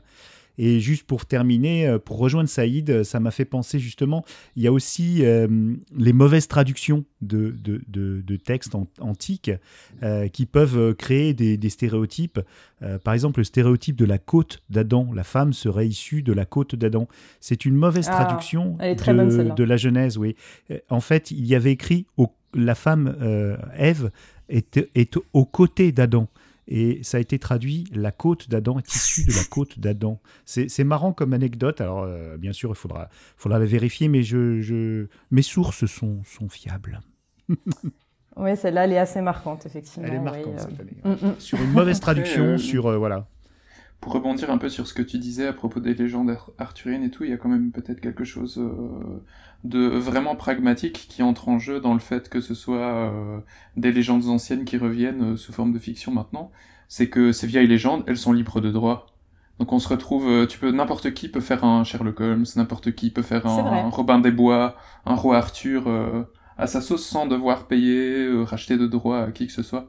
Bon, ça joue certainement aussi sur le fait qu'on retrouve ça pas mal oui, en fait, tu as des grandes figures qui aujourd'hui sont toujours là et qui du coup, enfin, qui sont toujours en train d'être alimentées et et du coup, bah effectivement, elles continuent toujours à avoir une influence, quoi. Mais c'est plus profond parce qu'on a l'impression que tout le monde utilise les mêmes, euh, les mêmes mille et un visages du héros, la quête initiatique. On a l'impression que ça, ça ne change pas. C'est ça. Moi, ça me. Alors, après, Campbell a été quand même pas mal, débunké, enfin pas débunké, c'est pas le terme exact, mais il a été quand même pas mal critiqué au niveau de son approche euh, pour être très, comment, euh, ouest centriste, quoi. C'est-à-dire, enfin, euh, ouais, occidentaux-centré. littérature occidentale, voilà, vraiment fiction occidentale, hmm. parce que après, les, les pendants orientaux de, de, de l'approche de la fiction sont pas mal éloigné en fait de, du, héros au milieu d'un visage, et puis du ventre de la baleine et compagnie là, de, de Campbell quoi. Mhm. Mais après, oui, ils ont peut-être leur, euh, je les connais pas, mais ils ont peut-être aussi leur euh, leur, euh, leur process de, de, de, narration qui est aussi, ah aussi codifié de la même façon, peut-être. Je sais pas, honnêtement, je sais pas. Mais ce que Campbell voilà, disait à l'origine, c'était clairement que c'était, comment dire, c'était dans l'air, que c'était une théorie un peu universelle ah de toutes les histoires qui se ressemblaient ah telles quelles. Et en fait, euh, on se rend compte que oui, qu'il a quand même euh, à son corpus, qu'il a quand même aussi pas mal euh, viré certains éléments, enfin voilà, qu'il a, qu'il a écarté certains éléments qui lui donnaient tort, pour le coup. c'est clair, c'est clair. Et c'est là où c'est amusant parce que du coup, si on, si on continue, en fait, être confronté un stéréotype euh, qui viendrait euh, d'une autre ère culturelle entre guillemets, c'est c'est pour nous un moyen de questionner nos propres stéréotypes quoi. C'est ça qui est intéressant finalement. Ouais. Enfin, je pense, du moins. Oui, oui. Je, Peut-être même on se rendrait pas compte que c'est un stéréotype au fait. Oui, voilà. C'est un stéréotype culturel. Mais par contre, on se rendrait compte que c'est différent de chez nous, quoi. Ouais. Ouais. Mais on, les, là, comme on a quand même vachement intégré, euh, et la France, euh, la culture japonaise, c'est vrai qu'il y a des stéréotypes japonais qui sont maintenant, qui ont cours chez nous maintenant, je pense. Oui, pour le ah coup. Ah carrément. Oui, pour le coup, là, effectivement, le, le, la sphère japonaise, oui, je pense qu'on on a des clichés que même nous, on est capable d'identifier effectivement si on est client euh, de d'anime, enfin d'animé, de, manga et compagnie, quoi, effectivement. Et maintenant, euh, pour vous faire découvrir quelque chose que pour le coup vous ne connaissez pas, je vous propose de faire une petite pause musicale en écoutant un morceau de notre cher MLK+, et on se retrouve tout de suite.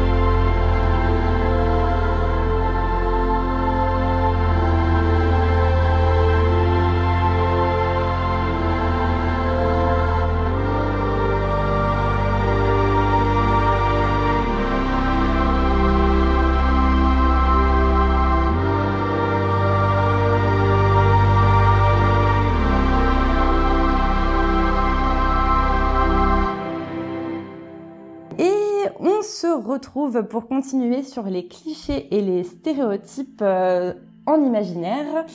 On va essayer de, d'introduire un petit peu de fun. Euh, on va parler de plaisir coupable. Et je voulais vous demander en fait s'il y avait des stéréotypes ou des schémas récurrents que finalement bah, vous prenez quand même plaisir à retrouver. Et je me pose la question de est-ce que finalement, bah, il n'y a pas justement certains codes qui euh, font justement qu'on aime bah, les gens de l'imaginaire? Qui c'est qui veut prendre la parole? Allez, dites-nous tout. Avouez.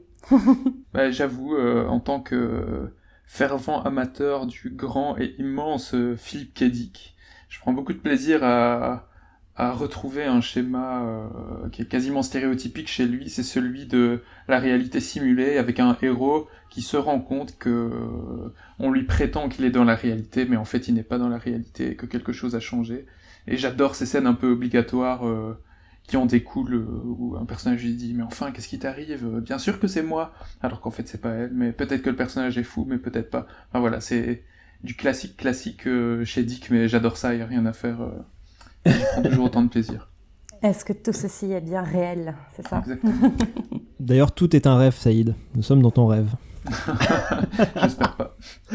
C'est comme les voix, c'est comme les voix des voisins de chez Marc. C'est ça. Mais ça, c'est une maladie mentale hein, euh, connue, hein, qui est très étudiée. Tu reconnais pas ton, ton, ton propre euh, compagnon, ta propre compagne. Oui, oui, mais oui. tu la vois. Et... Tate Thompson, il en. Ah oui, ceux qui ceux qui reconnaissent pas les visages. Ouais, et, même euh, c'est pas une sorte d'amnésie, mais c'est carrément une une incapacité à, à reconnaître quelqu'un. Euh, c'est pas une amnésie, c'est plus particulier. La prosopagnosie. Ouais, voilà, c'est ça. Par contre, c'est pas une maladie mentale. Hein. Oui, c'est euh, non, c'est pas une maladie mentale, c'est euh, un trouble, quelque chose qui, manque dans le, le cerveau. Ouais, ouais c'est le câblage. Un traumatisme. Euh... Alors, il y a, y a une forme traumatique, mais il y a aussi une forme euh, génétique, et en fait, c'est oui. beaucoup plus euh, commun que ce qu'on croit. Ah oui, On carrément. nous glisse dans l'oreillette que Brad Pitt serait atteint de cette maladie. Non. Gossip, mana et plasma. Voilà. Brad, si tu nous écoutes. C'est tous les jours devant le miroir, elle fait putain, je suis trop beau. Mais qui es-tu? Ok, ouais, bah pas mal, Saïd. Euh, qui d'autre du coup? Oh, Moi, c'est juste léger. Euh, moi, il y a un stéréotype que j'aime bien. C'est le héros ou l'anti-héros qui sert à rien. Le, je crois que tu en avais parlé une fois, euh, Moon, le MacGuffin.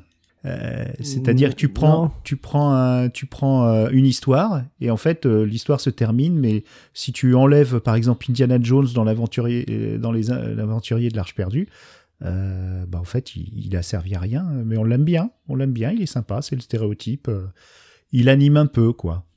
Ouais, quand tu me dis l'anti-héros qui sert à rien, je pense à Rincevent. Oh, dans Terry le, Pratchett. le mage de la série du Disque Monde de Terry Pratchett. Ah oui, mais là il y a de huitième l'humour, couleur ouais, et, euh, carrément, ouais, ouais. Ah, j'adore Rincevent, je suis un grand fan de Rincevent.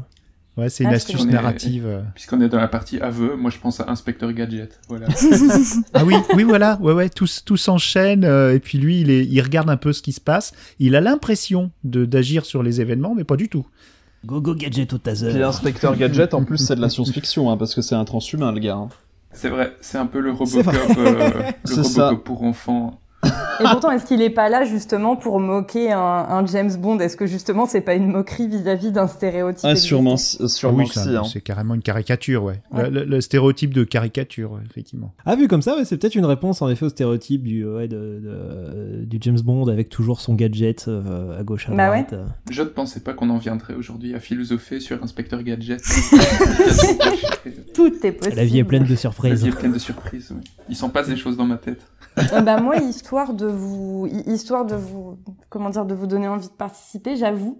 Euh, moi, le truc euh, que j'adore, c'est euh, le truc de, euh, vous savez, ils vont, la bataille arrive et normalement tout est perdu, tu vois. Il y a aucun espoir, tout est foutu, tu vois. Mais ils vont trouver le truc pour s'en sortir. J'adore ce truc, ça fonctionne toujours sur moi, tu vois. Vraiment, je. je... Et le Deus Ex Machina aussi. Le- Ouais. Ouais, c'est ouais, ça, c'est ouais. Non, mais tu vois, le, les gouffres, euh, genre euh, les gouffres de Helm revisités, voilà, je suis cliente, j'admets, tu vois. Genre ils sont désespérés et puis en fait, euh, en fait ils vont gagner. Voilà. Ça, c'est le Ah genre de c'est le ventre de la baleine de Campbell, ça. Ah bah voilà, ça y est. Tu vois, tu Ah. le critiques, tu le critiques, mais on le retrouve tout le temps. Au contraire, c'est le genre de truc que je déteste, quoi. Je préfère à la limite qu'ils crèvent tous que au dernier moment, il y ait la personne qu'il fallait au bon moment, au bon endroit, euh, qui arrive et qui sauve toute la situation. Quel Ah non, mais je nihiliste dis pas notre qu'il faut pas qu'il y ait des casualties, tu vois. Mais euh, moi, j'avoue, j'aime bien quand au fond ils gagnent. Ah ça pour le coup c'est un mauvais stéréotype ouais quand il y a pas de quand il y a pas de de perte euh, tu vois quand il y a pas de sacrifice quand il y a pas de prix à payer quoi quand en fait ouais ils s'en sortent avec euh, bah, le Deus Ex Machina euh, TGCM euh, ta gueule c'est magique et euh, Mm. ça c'est c'est c'est euh, enfin c'est même plus que du c'est même plus que du stéréotype c'est c'est une insulte à l'intelligence je trouve euh, Bah, maintenant, quand quand il y a enfin ouais. en tout cas quand ça se passe de manière euh, voilà euh, claquement de doigts et puis finalement tout tout se passe bien quoi Maintenant, c'est devenu Après, un peu stéréotype, ça, le, de, de, de sacrifier des héros, euh, comme dans Walking Dead, dans Game of Thrones. Je parle toujours des mêmes choses, je suis désolé. Mais regardez, maintenant, on s'attend. euh, Il y aura le mort de la semaine ou le mort du mois. euh, dans Voilà. Lost aussi. Dans Lost aussi. Ah ouais, Les morts, c'est devenu un stéréotype. devenu cliché. Ouais, ouais. Mais c'est intéressant parce que finalement, euh, quand on parle de stéréotypes, a priori, on a plutôt envie de parler soit d'une situation dans l'histoire, soit d'un personnage en tant que tel.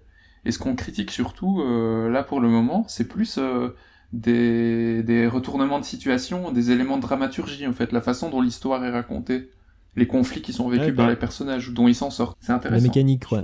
Mm, mm, mm, ah, parce que la mécanique, en fait, il y en a peu qui, enfin, euh, je sais plus qui c'est qui. Bah, euh, Campbell fait partie de ceux qui ont essayé d'énumérer toutes les formes possibles de mécanique en termes de dramaturgie, de, de, de formes de récit, en fait. et quand on y réfléchit, il y en a pas tant que ça, quoi. je sais plus quel auteur avait, avait sorti un essai là-dessus sur justement le nombre de formes possibles, en fait, d'histoire. Et t'en avais, euh, euh, en, termes de forme d'histoire, t'en avais 5-6, euh, pas plus, quoi. Donc t'as le récit de la chute, t'as le récit de la rédemption, le voyage du le récit en voltigeur, ou voilà, où ça monte, ça monte jusqu'à une gloire, un climax, et puis après c'est la déchéance. Enfin, voilà, il y a des formes de récits qui sont en fait, enfin tout, tout, tout n'est que après variation en fait. On a tout ça dans Star Wars. en hein. fait là. Moi, j'aimerais bien savoir, euh, parce que du coup, Nausicaa, elle est pas trop d'accord avec moi. Du coup, j'aimerais bien savoir, toi, toi, qu'est-ce que, alors, qu'est-ce, qu'est-ce qui te fait craquer? euh, certains stéréotypes en fantasy, genre, euh, les quêtes un peu classiques où il y a, il y a plusieurs individus qui se regroupent et puis il y a, il y a un mec, un gros guerrier un peu, un peu fort, un voleur, quelque chose comme ça. Ça, j'aime, j'aime assez bien. Après, il y en ah, a... le, groupe du, le groupe du jeu de rôle, quoi. Le groupe. Ouais, c'est ça, ouais. ouais. Mais bon, il y en a, il y en a des modernes qui sont bien faits quand même. qui évitent de trop tomber dans les clichés. Ça marche. Et il nous reste qui euh, Marc et Moon, je crois? Vas-y. Euh, bah moi, je, moi les, les, schémas qui me plaisent énormément, c'est surtout en fantasy en fait, ça va être euh, les armes qui sont dotées de pouvoirs surnaturels, qui ont, en, qui ont hmm. parfois une conscience et euh, qui portent des noms. Et euh, c'est un truc euh, depuis depuis la, la Stormbringer de d'Elric de, de Michael Moorcock, on a eu des choses hyper différentes. Ça va de de, de Dragnipur, de, de, d'Adomond Rake dans le livre des martyrs de Steven Erickson, qui est capable, enfin qui est une épée en fait qui possède une propre dimension à elle où elle enferme ses victimes, jusqu'à ah euh, jusqu'à l'arc vivant euh, qui doit s'appeler euh, Esté dans Vor de Brian Catling, où en fait c'est une chamane qui s'est faite transformer en arc à sa mort par par son amant. Et euh, en général, enfin dans, dans ce registre-là, il y a aussi les, les, porteurs de ces armes qui sont euh, vraiment ultra fascinants. Quoi, ils sont aussi fascinants que les armes euh, qu'ils portent. Et ça, je trouve ça vraiment hyper bien. Les artefacts.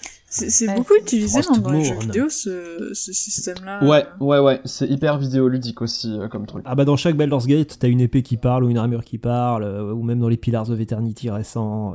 ouais. Ouais, dans Xenoblade Chronicle aussi, non? Enfin, en tout cas, elles ah, ont des noms. Si je dis pas de bêtises. Des histoires aussi, c'est bien parce que ça, ça, permet de, d'explorer des histoires euh, passées sur un objet, ça, ça met de la nuance. C'est là que les stéréotypes sont sympas, c'est quand euh, ils sont nuancés, qu'il y a des couches de, de, de récits qui se mettent dessus. Euh, là, ok, là, ok, là, c'est intéressant. Ça me fait penser à, c'est pas euh, en fait euh, sous, sous le calibre, le nom de la franchise, c'est le nom d'une épée, oui, tout à fait, ouais. justement. c'est ça. Et, je crois, et, je crois, que c'est une épée qui a, qui a sa volonté propre et qui se bat euh, justement contre contre son comment dire contre une épée mauvaise qui elle est sous l'edge, je crois. Euh, je crois. J'aime bien, c'est assez badass quand même, j'avoue. Je j'achète, comme on dit. et il nous reste Moon du coup ton petit ouais, c'est Ouais, mon point faible, c'est, c'est, les boules de feu. c'est, euh, c'est la magie euh, badass, bourrine. J'adore les. Euh, pour ça que j'adorais ouais, la, la saga de l'âge des ténèbres de Stephen Ariane. Donc il y a mage de guerre, mage du sang et mage du chaos. Et en fait, c'est, c'est l'un des trucs que j'adore. C'est quand je vois un mage, j'aime pas trop la magie intellectuelle. J'aime la magie bourrine. J'aime les combats, les duels de mages.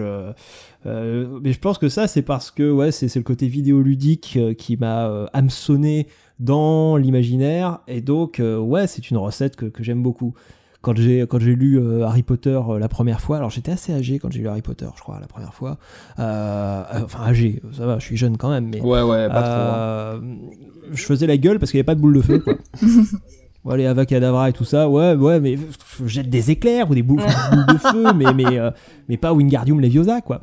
Ou un fulgure point. Non, ce qui n'empêche pas que j'ai beaucoup aimé. Hein, mais, euh, non, mais je comprends parce que moi j'ai un peu le, j'ai eu un peu le même ressenti. Ouais, je, pour moi des sorciers c'était, c'était pas ça quoi. Enfin genre je, je, m'attendais pas à ça. Mais c'est marrant. aussi m'a déçu. la magie de Gandalf m'a beaucoup déçu. Voilà, c'est soft magic. Quand même. On sait pas trop ce qu'il fait. Il fait de la lumière des fois. Euh, il ressuscite. Euh. moi, je sais pas combien il a de mana. Je sais pas combien. Enfin voilà, il y a des trucs qui me dérangent dans, chez Gandalf. Euh, voilà, je préfère les, les, mages en effet de Stephen Ariane qui sont des gros mages bourrins. Ouais, mais lui, il a un anneau. Ah. C'est marrant ce que tu dis parce que sur, enfin comment dire euh, pour suivre euh, enfin pas mal de personnes qui aiment euh, la fantasy et compagnie. J'ai vu plusieurs fois des critiques justement contre la vision de la sorcière à boule de feu entre guillemets, tu vois. Justement une critique du fait qu'on retrouve toujours euh, que la sorcière, elle est toujours super puissante et puis elle fait des boules de feu quoi. Et justement dans une idée qu'on demande d'autres types de magie quoi. Donc on est complètement à l'opposé quoi en gros. Après, les systèmes de magie peuvent être super intéressants et euh, même en soft magic, par exemple Terre et Mer d'Ursula Le Guin, Le Gain, je sais pas comment euh, vous voulez qu'on prononce. Le Gain, Le Gain. Le Gain. il me semble qu'elle avait de la famille en Bretagne. Et euh, pour le coup, ça, cette ou pareil, celle du nom du vent de Patrick Rothfuss. J'ai son nom. Ouais, de Rothfuss. Euh, elle a, euh, elle a un système un peu soft magic euh, qui, qui, est vraiment, qui est vraiment sympa en nommant les choses, en trouvant le nom des choses. Mm. c'est vrai que j'aime beaucoup cette approche. Elle est plus poétique, elle est plus intéressante aussi sur le plan symbolique, on peut aller beaucoup plus loin, elle échappe aux stéréotypes classiques, quoique le fait d'utiliser le nom des choses commence à finir par, par devenir une sorte de... Ça a donné naissance pour le coup à pas mal de, à pas mal de schémas en fantasy. Ouais. Euh, et donc ça, c'est vrai que c'est, ce, ce, genre de magie, euh, c'est sympa intellectuellement parlant. Euh, mais non, je suis désolé par rapport aux boules de feu. Ça, c'est classe. Great balls of fire. Ok, et ben pareil, peut-être une transition assez efficace pour la suite. Du coup, euh, bah justement, on parle de, bah, par exemple, euh, revisiter la, le concept, on va dire, euh, de magie, les mages, etc. Est-ce que vous pensez que face, en fait, à tous ces archétypes, voire stéréotypes existants, finalement, aujourd'hui, bah, il faut innover, justement, pour plaire? Ou est-ce qu'on peut toujours arriver à faire quelque chose avec, avec cette matière préexistante et certes un petit peu redondante? Euh, je sais pas, allez, qui va commencer? Eh ben, Nausicaa, tiens. Qu'en ah, je savais que ça allait tomber sur moi. euh, innover, c'est quelque chose de vachement complexe et c'est pas facile de proposer toujours quelque chose de nouveau quand on est nourri, euh, enfin surtout ceux qui lisent beaucoup, euh, quand on est nourri aux, aux stéréotypes, aux archétypes qu'on a l'habitude de voir. Donc je pense que c'est important d'innover, mais on n'a pas besoin non plus de vouloir faire euh, l'œuvre transcendante où euh, ça va être totalement de choses.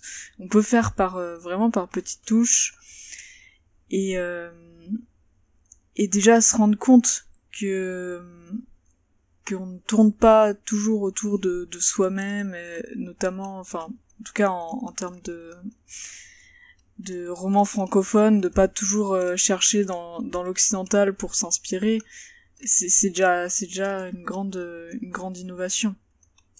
Donc ouais, on a besoin d'innover, mais est-ce que c'est un c'est euh, utile pour plaire? Je enfin c'est comme ça qu'on plaît, pas forcément. Après euh, par exemple, quand, quand on lit de la, la fantasy ou de la science-fiction euh, asiatique ou même africaine, euh, on a l'impression que c'est super innovant, alors que pas forcément par rapport à leur vision à eux. C'est-à-dire que eux, ils ont peut-être dedans des, des, stéréotypes énormes dont on se rend pas compte parce que justement, euh, ce qui nous paraît innovant est normal chez eux. Donc, faut aussi se méfier de l'innovation qui peut avoir un, un côté en fait ancien selon le point de vue. Et puis, euh, et puis le but, enfin, pour moi, c'est peut-être plus important de casser les, les codes ou de tenter au moins de réfléchir là-dessus que de trouver euh, le projet innovant qui va tout faire changer. Ouais, c'est pas la nouveauté qui fait que nécessairement euh, ça va ça va finalement mieux fonctionner quoi. Ok. Voilà, c'est ça. Ok. Euh, bah je sais pas. Est-ce que par exemple Marc, euh, t'es d'accord? Bah moi je pense que la recherche de l'originalité à tout prix, c'est ça fonctionne pas forcément quoi.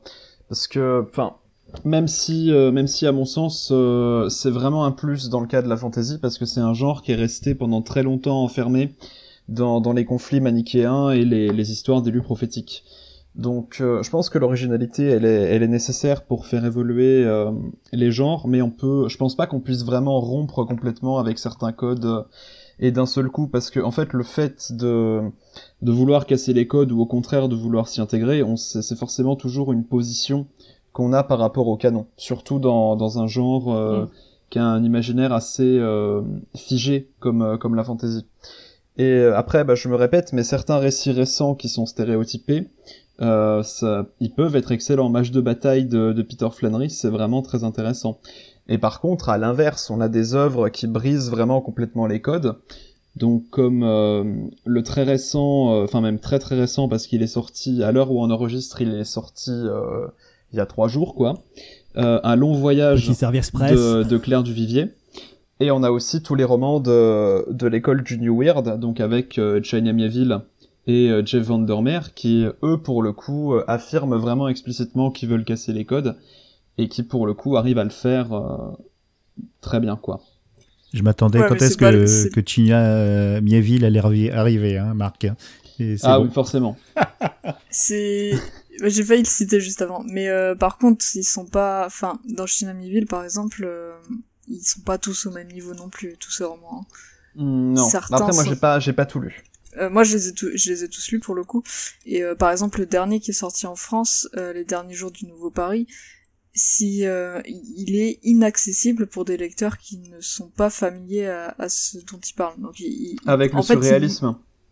Oui, c'est ça. Il met en en vie les, les œuvres surréalistes. Ouais, je vois. Et, euh, et c'est impossible de comprendre si on connaît pas le surréalisme. Vraiment impossible. Ouais, je vois.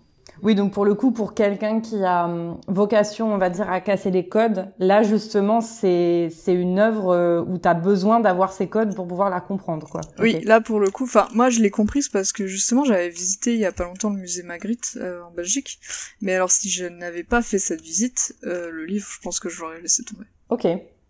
Bon, bah, c'est intéressant. Finalement, tout le monde se tout le monde se positionne toujours effectivement par rapport à ce qu'il connaît, euh, que ce soit euh, en étant dans la lignée euh, ou en opposition, quoi.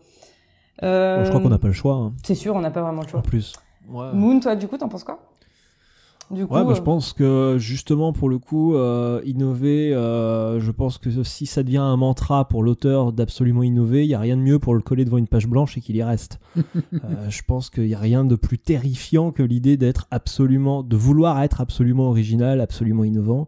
Euh, je pense même que c'est pas possible. Euh, alors je vais pas sortir le vieux truc du on peut, enfin tout a déjà, tout a déjà été écrit. Euh, moi je l'avais entendu en musique, ça le ouais mais tout a déjà été fait. Et puis il disait ça avant Van Halen et puis il y a eu Van Halen et puis voilà un exemple particulier de parler de rock. Hein, mais quand on dit tout a déjà été fait, ouais bah, on est peut-être sur le point de voir en littérature tout a déjà été fait. tout est fait depuis Homer en fait en littérature voilà, on pourrait dire ça. Et donc après, c'est que de la, c'est que de la variation, c'est euh, fait, mais euh, avec un nouveau, avec une nouvelle approche. Euh, voilà, on peut faire du neuf avec du vieux, hein, donc reprendre des thèmes et puis bah, les subvertir ou les changer de contexte. voilà, donc je pense que déjà ça, c'est voilà, c'est pas nécessaire d'être absolument original. Ça peut être terrifiant pour l'auteur et en plus. Bah, les clichés, les stéréotypes peuvent avoir une valeur d'éléments de communication entre le lecteur et l'auteur. Euh, c'est-à-dire que, voilà, on, euh, on, a chopé un peu euh, la référence, le lecteur a chopé la référence de l'auteur, et l'auteur peut, il y a une sorte de pacte qui se fait quand l'auteur, par exemple, sort le mot elf ouais. son chapeau, le lecteur va tout de suite dire, bon ok, donc voilà, je, je vois elf. Maintenant, auteur, qu'est-ce que tu en fais? Auteur ou autrice, pardon. Qu'est-ce que tu en fais euh, de Elf? Alors, est-ce que tu vas me surprendre? Est-ce que tu vas machin? Enfin voilà, il y a un jeu de va-et-vient autour des codes littéraires euh, et même des stéréotypes où euh, l'auteur peut commencer à sortir un petit stéréotype, à dire ah ah ah, je vais tomber dans un voilà dans un piège. Mais en fait non, je le sais. Et hop, j'abats une autre carte où je surprends tout le monde. voilà, on a eu la surprise avec bah, des finaux, enfin des, des ouais des, des, dernières parties de bouquins qui finalement ils nous font le coup de la sad ending voilà, ça peut être, ça peut être intéressant de, jouer avec les attentes du lecteur, justement, en utilisant bah, le lexique des euh, clichés, des stéréotypes. Quoi. bon, finalement, j'ai l'impression que on tombe pas mal d'accord, quoi. Donc oui, pour pour surprendre, mais pas à tout prix. Saïd, t'es d'accord avec ça? Plutôt, ouais. pour ce qui est du fait d'innover pour plaire, j'aurais tendance à dire que non, c'est ni ni nécessaire ni suffisant. T'as des œuvres qui plaisent euh, et qui n'innovent pas du tout. Il y en a. Et puis t'as des, t'as même des cas où les codes d'une œuvre sont tellement marqués que les, les écarts trop importants par rapport au canon euh, posent problème à une partie du public qui s'attendait à quelque chose. Je pense à Star Wars 8 par exemple.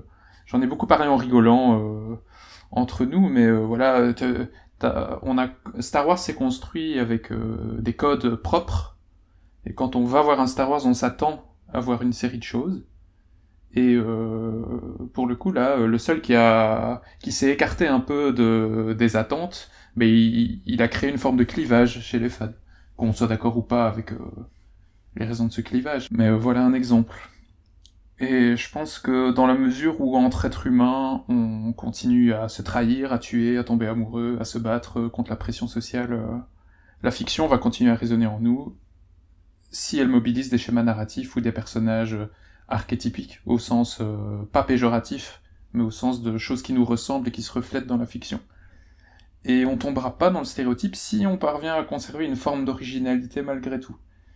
Et euh, L'originalité, je pense que ouais, bah, c'est un peu comme on a dit, il faut arriver à la doser. Moi, je dirais qu'il faut arriver à l'orienter.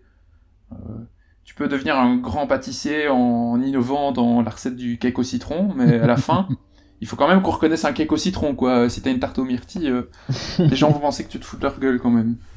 Donc, je crois qu'il y a un équilibre à trouver entre euh, le suivi de certains codes et l'originalité qu'on a à proposer dans un faisceau particulier. Mais c'est euh, ça tombe bien, c'est l'heure du goûter. Ouais, c'est exact. Tu, tu, nous donnes m'a donné faim de coup. Le cake au citron, c'est genre mon truc préféré de tous les temps. Ah. Donc, euh, je sais pas comment t'as fait. Ah, mais, je propose que je vous laisse. Que dans ma tête. Ah bah oui, c'est vrai, t'es un personnage de sa réalité. Euh, je crois qu'il nous manque Winnie, du coup, t'en penses quoi? Alors, moi, j'ai, vous avez tous raison, ça, ça va être euh, monotone. Hein. Moi, je, je pense qu'une remise en question brutale des, des, des stéréotypes en cours, euh, qui permettent aussi de, au lecteur, enfin, entre guillemets, c'est ce qu'on pense qui permet au lecteur de s'identifier à un protagoniste, euh, et qui facilite sa lecture et son adhésion du, du récit. Euh, je pense que cette remise en question brutale serait contre-productive, on est d'accord, et euh, la raison, euh, Nausicaa, de dire qu'il faut y aller par petites touches. Mais je crois que la déconstruction a commencé. J'ai vu dans certains, certaines choses dans le young adulte la déconstruction du patriarcat qui est, qui est en route, le, l'empowerment le, et par rapport aussi aux, aux multiples genres, c'est ça, ça, ça, ça va vers le vers le bon euh, quand on voit Sense8 par exemple. Alors euh, en termes de, déconstruction, ça a même commencé il y a longtemps, puisque les, si on va sur le surréalisme, euh, l'arrache-cœur de Boris Vian, si on va sur du David Lynch, toute l'œuvre de David Lynch, ça, ça déconstruit complètement. Bon, mais c'est, pas encore la majorité, on est bien d'accord. Voilà. Donc c'est tout ce que j'ai à dire. On va dans le bon sens. je pense que ça a déjà, ça a déjà commencé. Ok, ça marche. Bon, bah, globalement, on est un petit peu près tous d'accord. Alors, je vous propose en fait de. On a pas mal parlé là de. Comment dire De, clichés, de stéréotypes euh, comme euh, figure littéraire, on va dire, euh, schéma, schéma dramatique. Je sais pas si c'est bien dit. là, on va passer un petit peu à. Comment dire À quelque chose de plus social, entre guillemets. L'idée, c'est un petit peu de se demander dans quelle mesure est-ce que finalement, ben, certains stéréotypes qu'on retrouve, finalement, c'est pas un petit peu le reflet de certains préjugés qu'on retrouve euh, dans la vraie vie. Euh, des stéréotypes de genre, euh, mais aussi d'autres.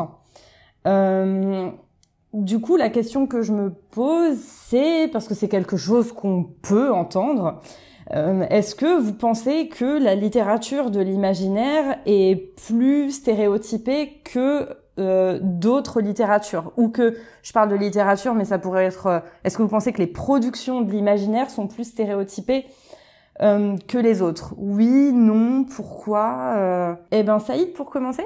Oui, dans la mesure où les stéréotypes existent dans la réalité, dans la vraie vie, il y a déjà pas de raison, a priori, qu'ils soient bannis d'un genre fictionnel plutôt qu'un autre. Il y a, pas de raison. Mais ce sera pas sera pas les mêmes stéréotypes dans la blanche que qu'en SFFF.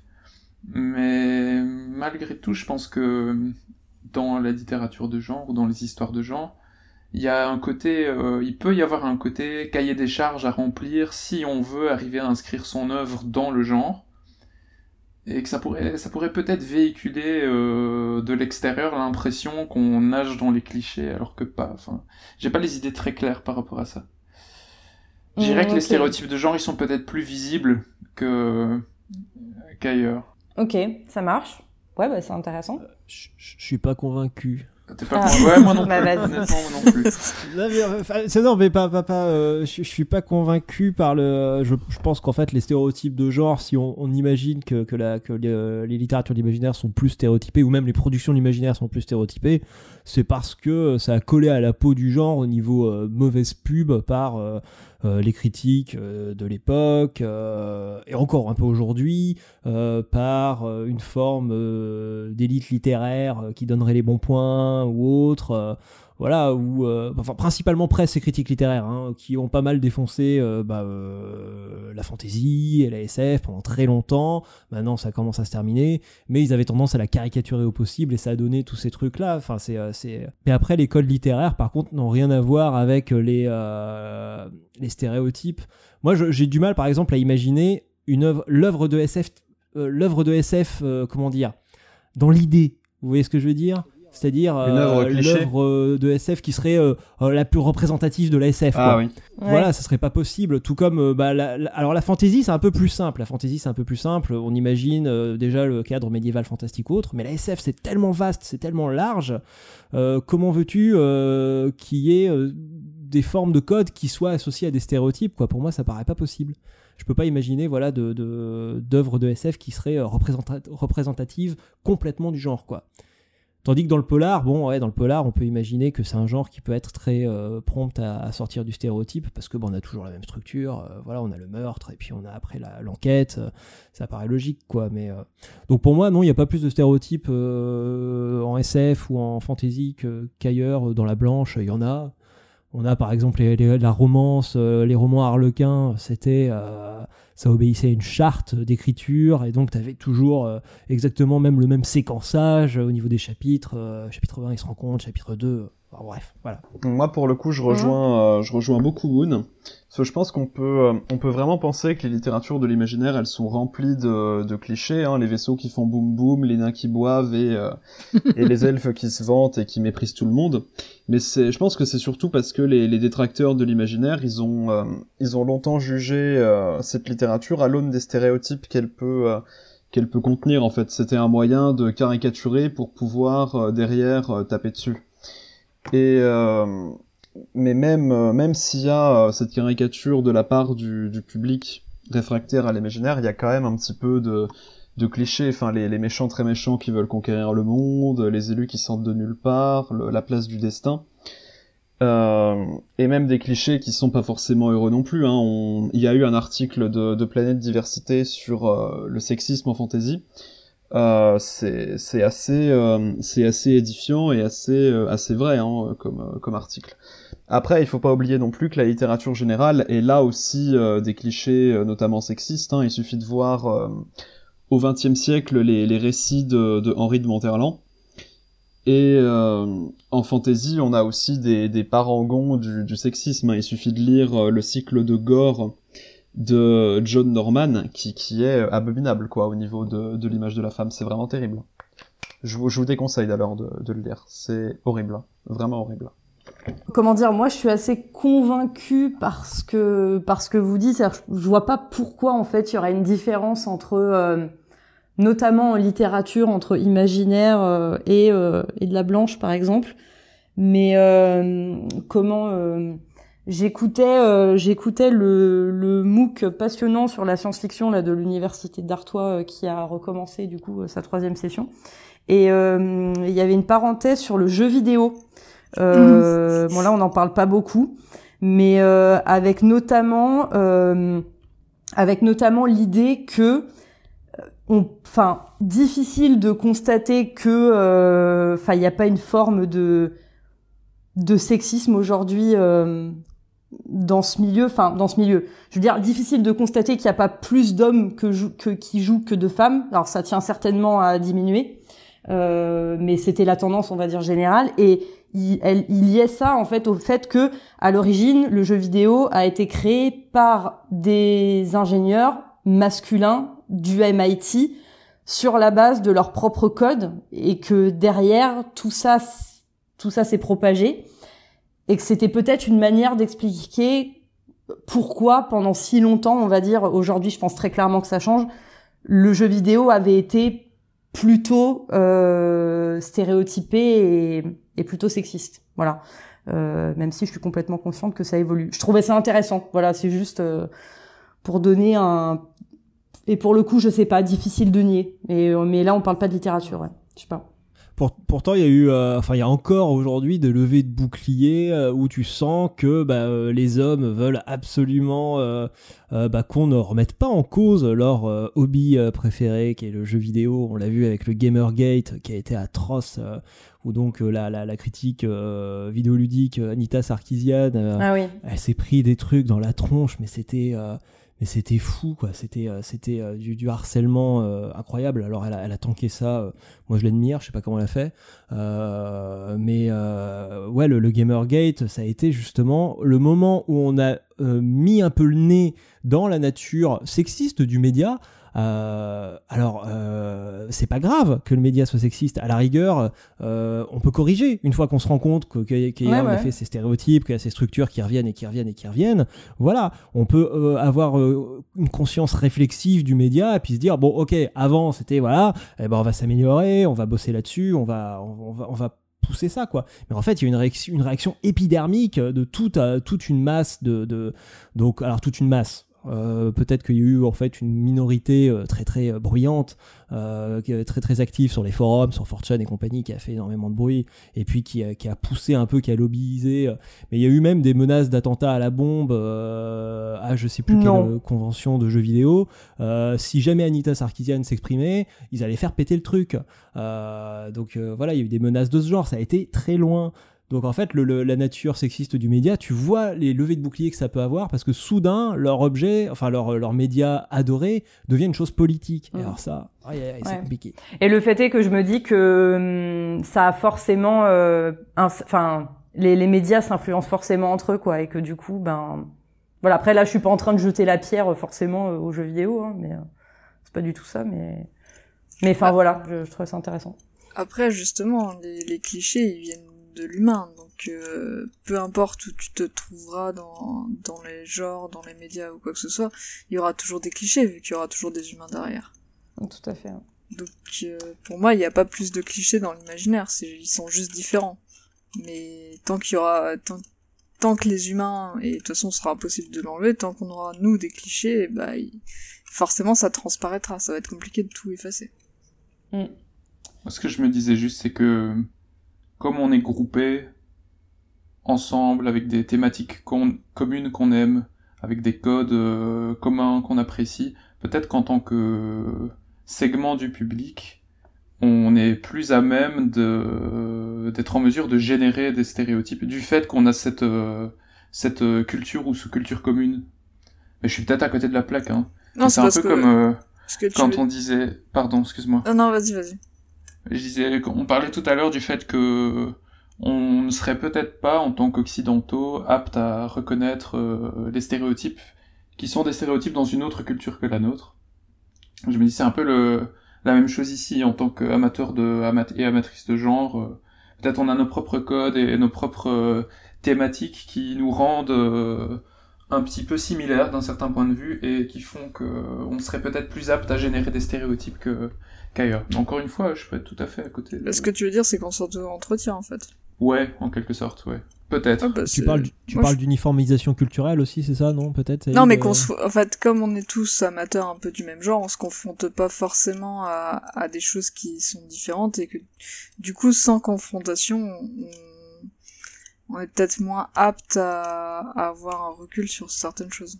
La Ouais. question que je me Ouais. pose, au fait, c'est euh, est-ce qu'un stéréotype peut naître d'un groupe de gens qui euh, ne partagent pas euh, des, des codes communs des, des- Une génération spontanée de stéréotypes. ou- euh, Ouais, c'est ça. J'ai pas l'impression, j'ai l'impression qu'il faut partager euh, des ré- ne serait-ce que des références culturelles en commun pour euh, pour euh, créer des stéréotypes. Et du coup, peut-être qu'on est un- plus facilement apte à en créer quand on est dans quelque chose d'aussi calibré que le genre. Alors, euh, j'espère que les genres sont pas, et je crois pas que les genres soient ultra calibrés non plus. Il y a quand même des variantes. euh, Moon parlait de la SF tout à l'heure. euh, clairement, euh, il n'y a pas une euh, science-fiction.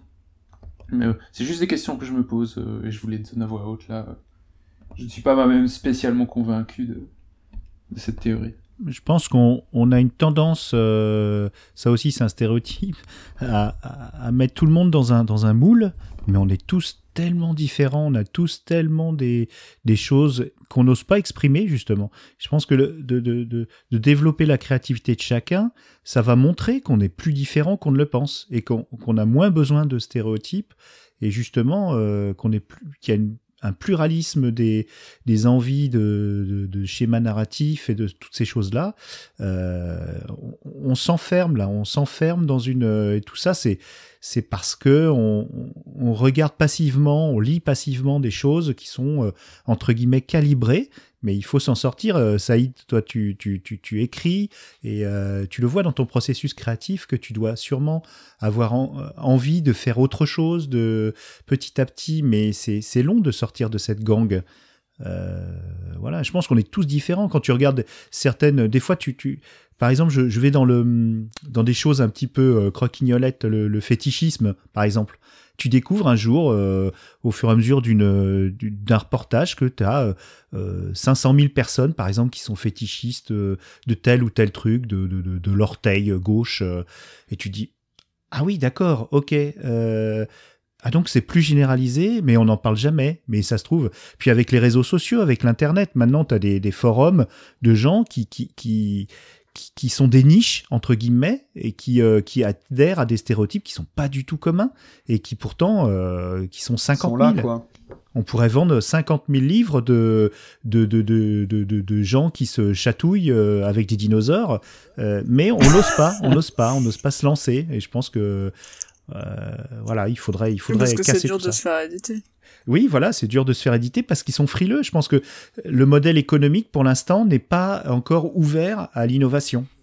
On n'est pas, un ouvert modèle au dinoporn, Je en crois fait. que Queenie veut nous parler de Chuck Tingle. Moi Non, pas- je m'en défends. Mais c'est pour Ça, ça, c'est mais d'ailleurs c'est pour ça que le, le dinoporn c'est c'est surtout auto-édité hein. Chuck Tingle euh, il il est auto il est auto-édité. Et il a, il a, il a une audience. Il a une audience, j'imagine. Ah oui, il a une audience euh, énorme hein. C'est ça. un Attends, énorme. ça existe vraiment Ça Ah existe oui, vraiment, mais oui oui, c'est c'est un vrai Oui, truc. oui, oui. C'est un vrai truc. C'est enfin moi c'était ma chronique du 1er avril. Euh, le, le j'ai j'ai parlé Bah, d'une nouvelle de Chuck Tingle mais c'est c'est un vrai auteur quoi qui parle en de même temps, le mec, le, le mec a choisi un créneau où techniquement la moitié de la cible est plus en capacité d'acheter le bouquin. C'est con quand même. Ah, oui. La moitié de la cible a disparu de la surface de la Terre. C'est se tirer une balle dans le pied quand même un peu. un petit peu. C'est vrai. Mais il fait appel à notre euh, cerveau reptilien. Mais du coup, euh, mais alors Winnie, du coup, euh, littérature de l'imaginaire euh, plus stéréotypée que les autres ou pas? Parce que du Ah. coup, toi, t'es plutôt, euh, toi, t'es plutôt, enfin, comment dire, euh, abattons les genres, quoi. Ouais, Je disons que c'est c'est quelque chose que j'aimerais voir, oui, effectivement, de mon vivant. le stéréotype, moi je pense qu'il est plus dans le schéma narratif et, et il, est, il est commun à tous les genres, donc pas plus particulièrement que dans la SF, FFF qu'ailleurs. Et c'est surtout les détracteurs, comme disait Marc, euh, qui, euh, qui, prennent, euh, qui prennent ça pour critiquer. pourquoi d'ailleurs, on ne sait pas. Moi je trouve que même à la limite, les stéréotypes qui sont utilisés dans la SFFF sont plus intéressants dans le sens où c'est un moyen détourné de de- de- d'apporter une réflexion ou une critique de, du réel Euh, par exemple, Star Trek, euh, Jane Roddenberry faisait des épisodes sur le racisme sans en avoir l'air. Euh, fait des épisodes aussi sur le féministe, alors qu'il n'était pas exempt de tout reproche de ce côté-là. Il a sur le sur sur toutes sortes de, trucs. Et puis on peut aller très très loin. Hein. On prend les fables de La Fontaine qui sont de la fantaisie et qui critiquaient les, les, les, les, travers de l'époque. Et donc je pense que le, les stéréotypes dans la SFFF sont pas plus prégnants qu'ailleurs, mais euh, ils sont quand même mieux utilisés que dans, dans, dans les œuvres euh, les œuvres blanches ou les œuvres voilà donc euh, je pense pas. T'as mis les fables de La Fontaine et fantasy dans la même phrase et là j'ai des images qui me viennent. tu vois, tu vois la, la, la, cigale, la cigale et la fourmi, euh, vous ne passerez pas boule de eh feu. Tu vois. Elle parle, elle dans parle. Alors, vous rigolez, mais dans la classification anglo-saxonne, euh, les fables de La Fontaine peut techniquement rentrer dans la fantasy. Complètement. Donc euh, c'est juste, euh, enfin. La, la, classification anglo-saxonne de la fantasy, elle est beaucoup beaucoup plus large que, que la classification française. Que chez nous. Donc bon, donc voilà. Auteur, entendez-nous, il y a une vraie possibilité de réécriture des fables de La Fontaine en mode euh... post-apocalyptique. Fontaine porn. Dino porn. du corbeau porn. Le courtisan et le tyrannosaure. Bon, alors, euh, on va rentrer un petit peu dans le dur là pour la suite. Euh, alors le fait est du coup que comme d'autres genres, comme on l'a dit, euh, l'imaginaire n'échappe pas à euh, l'influence bah, du contexte historique, hein, le fameux, dans lequel elle a été publiée. Et du coup, bah, je pense que vous serez tous d'accord avec moi, difficile de nier le racisme, le sexisme ou encore l'homophobie qui transparaît bah, plus ou moins euh, chez certains auteurs qui sont considérés comme des références, des classiques euh, en science-fiction ou en fantasy. Euh, comment vous vous positionnez euh, face justement euh, à ces références? Et on va commencer par. Vous avez peur de répondre, c'est ça Non, on laisse, on laisse la chef. On est tous, on est tous très polis.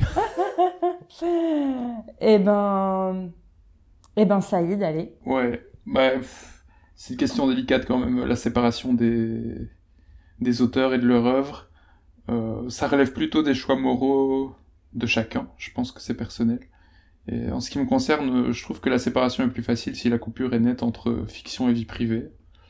Mais je me sens vite mal à l'aise euh, si j'ai l'impression que des idées personnelles de l'auteur, plutôt nauséabondes, ont tendance à infuser dans le texte et dans la fiction ou si des traits de l'auteur que je juge moraux euh, ont servi à rendre l'œuvre euh, appréciable. Et ça t'est Pardon, excuse-moi de te couper. Et ça t'est arrivé de, du coup, de reposer un classique ou de, un classique entre guillemets et de pas l'apprécier euh, pour ça? Des noms, des noms. Oh, non, mais tu vois, par exemple, bah, c'est un peu typique, mais donc je vais pas m'éterniser dessus, mais Lovecraft, par exemple, j'ai euh, j'ai lu des choses euh, assez terribles sur euh, ses opinions personnelles et lu des extraits de lettres ah qui peuvent laisser penser que son œuvre, dans la façon dont il écrit, est jointe et imprégnée de ses opinions personnelles-là. Ça me donne pas forcément envie de le mettre en haut de ma pile à lire, on va dire. Et dans un autre registre, par exemple, ben, je suis je peux être très admiratif d'une peinture ou bien d'un bouquin, euh, d'un bouquin de Philippe Kedic par exemple. Et puis je me dis quand même, euh, est-ce que le fait qu'il ait probablement été complètement pété au LSD au moment où il a écrit ça ne retire pas un peu du génie du fait que il n'était pas dans son état euh, psychologique normal. La performance me paraît moins appréciable du fait que euh, il était peut-être pas dans son état normal au moment où il a peint ou au moment où, mm. où l'a écrit, tu vois. C'est le genre de question que je me pose. Après, dans un dans un registre beaucoup plus léger, euh, on parlait de, je parlais déjà de Star Wars tout à l'heure, mais euh, il y a des gens qui euh, préfèrent les Star Wars qui n'ont pas été faits par George Lucas, par exemple. Et là, on a, il y a plus le côté moral, c'est vraiment pour des considérations autres que ça. Et c'est peut-être un angle plus léger pour aborder la question de la séparation de l'auteur et de l'œuvre et, mais là pour le coup euh, ça pourrait presque être un sujet de podcast entier. Ouais parce que là effectivement on dérive un peu de, du côté stéréotype. Ouais, c'est vraiment mais t'as raison euh, quelque part c'est la question se pose en fait Ok. Euh, Marc, toi mm, Moi, je suis comme ça. Je pense que ça peut, ça dépend vraiment en fait des choix moraux de, de chacun. Après, je pense que c'est vraiment mieux d'avoir conscience que certains auteurs qu'on lit ont des positions ou des comportements euh, vraiment terribles, et euh, parfois même pour leur époque, parce qu'on peut dire oui, il faut essayer de remettre dans le contexte de l'époque, mais parfois il y a des auteurs ou même à leur époque, en fait, ils avaient des, ils avaient des comportements ou des positions qui étaient juste inacceptables, comme par exemple le, le fait que Isaac Asimov euh, était un harceleur sexuel, hein, par exemple. Ouais, hmm. moi c'est en fait euh, j'admets que là euh, c'est assez terrible parce qu'en fait euh, naïvement euh, moi je le savais pas du tout. Ah non moi non plus, moi je l'ai appris très très récemment en fait. Quand quand j'ai commencé à lire Asimov et en fait je trouvais quand même qu'il y avait il y avait des passages avec des nanas qui me posaient un petit peu question, notamment, je sais pas si vous voyez, mais le couple, euh, le couple qui arrive sur la fin entre une jeune femme qui vient d'une autre planète et un ah, la vieux c'est la toute, chercheur. Ouais, c'est la toute fin de fondation, ça. Euh, ouais, voilà, ça arrive plutôt effectivement sur la deuxième partie du cycle. Bon. ouais, c'était, ouais, ouais, c'est assez, euh, c'est assez perturbant le personnage est pas inintéressant, hein, mais il y a des petits détails en fait qui sont, enfin, relativement inutiles à l'histoire et tu te demandes un peu pourquoi ils sont là. Enfin bref, tout ça pour dire que moi, du coup, j'ai été, enfin, c'était, ça a été terrible quoi quand j'ai appris ça parce que j'ai eu une vraie crise parce que j'aime beaucoup Asimov et et d'apprendre en fait ça sur euh, sur l'auteur parce que comme tu dis, il a des comportements qui étaient, enfin on peut pas juste utiliser le, le ah non, non, tu peux clairement pas parce que ça a été euh, c'était pointé du doigt vraiment euh, absolument partout quoi dans mm, dans le dans le milieu de la science-fiction américaine euh, de l'époque déjà. Donc, Quand tu lis qu'apparemment les nanas se passaient le mot pour ne pas être là dans les locaux quand, quand, il était chez son éditeur, enfin tu te poses des questions. C'est quand même ouais c'est vraiment c'est vraiment violent quoi. Mm, c'est clair. Euh, Moon, toi, t'en, t'en penses quoi euh, Trop facile euh, de sortir le coup du contexte historique ou oui, ça explique des choses oui, non, non. Alors ça, je suis d'accord avec le trop facile pour le contexte historique. Hein. Euh, c'est clair que pour dédouaner Lovecraft et Howard, je l'ai souvent entendu. Moi, j'ai souvent entendu le coup du euh, oui, mais bon, c'était une autre époque, euh, on pensait différemment, etc. Non, c'est surtout qu'à l'époque, les les bah, les minorités étaient beaucoup plus invisibilisées, donc voilà, beaucoup moins de canaux pour s'exprimer. voilà, le ouais, mais avant tout le monde était raciste, sexiste, sans s'en rendre compte. Non, c'est faux, quoi. C'est c'est clairement faux voilà, le féminisme, euh, il est pas né avec Twitter. euh, donc euh, après, bah ouais, pour pour Lovecraft, moi j'en ai fait les frais parce que j'ai commencé à le lire, puis je l'ai apprécié avant de savoir que tout le tout le passif xénophobe du personnage, quoi, j'étais pas j'étais pas au fait de ça quoi. Mm. euh, qui apparemment transparaît beaucoup plus dans ses correspondances. Euh, quand, bien même certains disent qu'il s'est euh, pardon oui. Il y a quand même quelques textes. En fait d'ailleurs c'est pas ceux qui sont le plus en avant mis en avant et fort heureusement par les éditeurs français mais il y a quand même deux ou trois nouvelles à lui où c'est hallucinant. Il y en a il y en a d'autres où en fait de par la narration il l'évite. Enfin ça vient pas trop. Mais euh, mais il y a des nouvelles notamment je, je vous déconseille de lire la nouvelle euh, Horreur à Red Hook. Ah oui, celle-là, elle est euh, horrible. Qui, décrit en fait un quartier de Brooklyn où très clairement euh, c'est les minorités qui sont à l'origine du, mal, quoi. Et d'ailleurs, il y a une, pour information, désolé de t'avoir coupé, Moon, il y a une réécriture que j'ai pas encore lue mais que j'ai très envie de lire, très intéressante, qui s'appelle La balade de Black Tom. C'est Victor Lavallée qui est euh, qui doit être euh, bah, qui est noir américain en fait. Et c'est ça. Et en fait, je trouvais ça très intéressant parce qu'il expliquait que il a écrit ce texte en hommage, enfin, pour illustrer le fait que euh, il peut pas s'empêcher d'aimer Lovecraft et que en même temps euh, juste bah c'est c'est enfin c'est juste flagrant combien combien Lovecraft est raciste et du coup son texte a priori est une réécriture de cette nouvelle sous l'angle euh, d'un personnage noir. C'est ça. Juste, c'était une petite parenthèse. Je ferme la parenthèse et Moon, je te laisse reprendre. D'accord. Bah, il y a aussi euh, d'ailleurs euh, un YouTuber que j'adore qui s'appelle H Bomber Guy, qui donc britannique, qui justement a sorti une vidéo qui s'appelle Outsiders, comment adapter H.P. Lovecraft au 21e siècle. Ah, elle est magnifique cette vidéo. Et qui donc justement revient, hein? Elle est magnifique cette vidéo. Ah ouais, elle, est, elle, est, elle, est, vraiment géniale et euh, justement, bah, lui aussi, il a eu du mal à réconcilier donc euh, bah, le, les visions de Lovecraft sur l'homosexualité et le fait que lui adore euh, l'œuvre de Lovecraft. il est gay hein, d'ailleurs, je crois, Edge Bomber Guy. Donc voilà, il, fait mais putain, mais comment comment on gère ça quoi? Comment on arrive à réconcilier ce truc? Et pour le coup, moi, ouais bah, en relisant certains passages, par exemple dans l'appel de Cthulhu, à un moment, il y a dans, dans les bayous, je sais plus, en Louisiane, où là, tu vois, au détour de quelques descriptions, euh, que ouais, il y a quelques trucs euh, hmm, un peu dérangeants, quoi. Euh, comment on fait? Comment on fait pour. Voilà, Céline par exemple, alors là on quitte complètement ah l'univers le, de la fantasy et de la science-fiction, mais Céline, je n'ai jamais pu, j'ai jamais pu ouvrir un bouquin parce que voilà, Mm. Parce que pamphlet pour un massacre. Euh, euh, non, c'est pas pamphlet pour un massacre en plus. J'ai euh, c'est bagatelle pour un massacre. Enfin bon bref, c'était c'était compliqué quoi. Howard, c'est pareil, il y, a Catherine Dufour qui a sorti tout un thread sur Twitter en parlant des descriptions de Howard par rapport donc aux femmes. Ah, c'est quand même là c'est dur quoi. C'est quand même compliqué de ne pas s'en rendre compte, s'en rendre compte mm. et donc se dire bon au niveau du bouquin. Donc bah ouais, on peut faire l'effort intellectuel à la rigueur. Euh, on va pas censurer, c'est idiot. On va pas, voilà, on va pas se priver non plus de. Si on aime Lovecraft, bah ouais. Mais en effet, il faut en avoir conscience, quoi.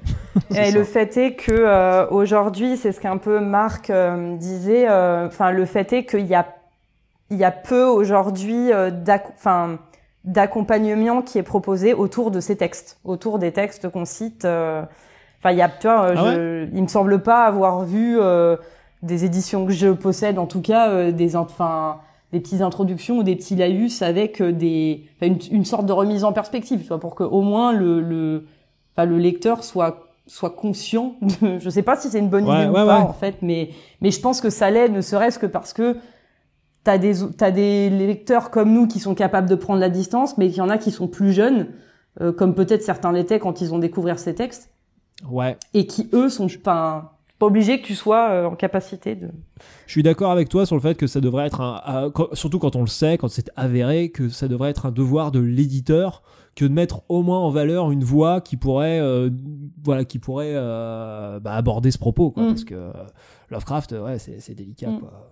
Et toi alors, euh, sur, sur, les Ah, pardon. Euh, ouais, donc je parle peut-être euh, longtemps. Alors, je, termine du. Non, non, je t'en prie, j'avais une idée de, d'enchaînement, mais vas-y. Et juste pour les auteurs qui sont encore vivants, alors par contre, moi, c'est clair. là, pour le coup, je donne pas de pognon si jamais je sais qu'il a une position sur laquelle, voilà, que, que, je peux pas, que je peux pas, même pas tolérer. Bah, dans ce cas-là, j'achète pas son bouquin. Ça, c'est clair.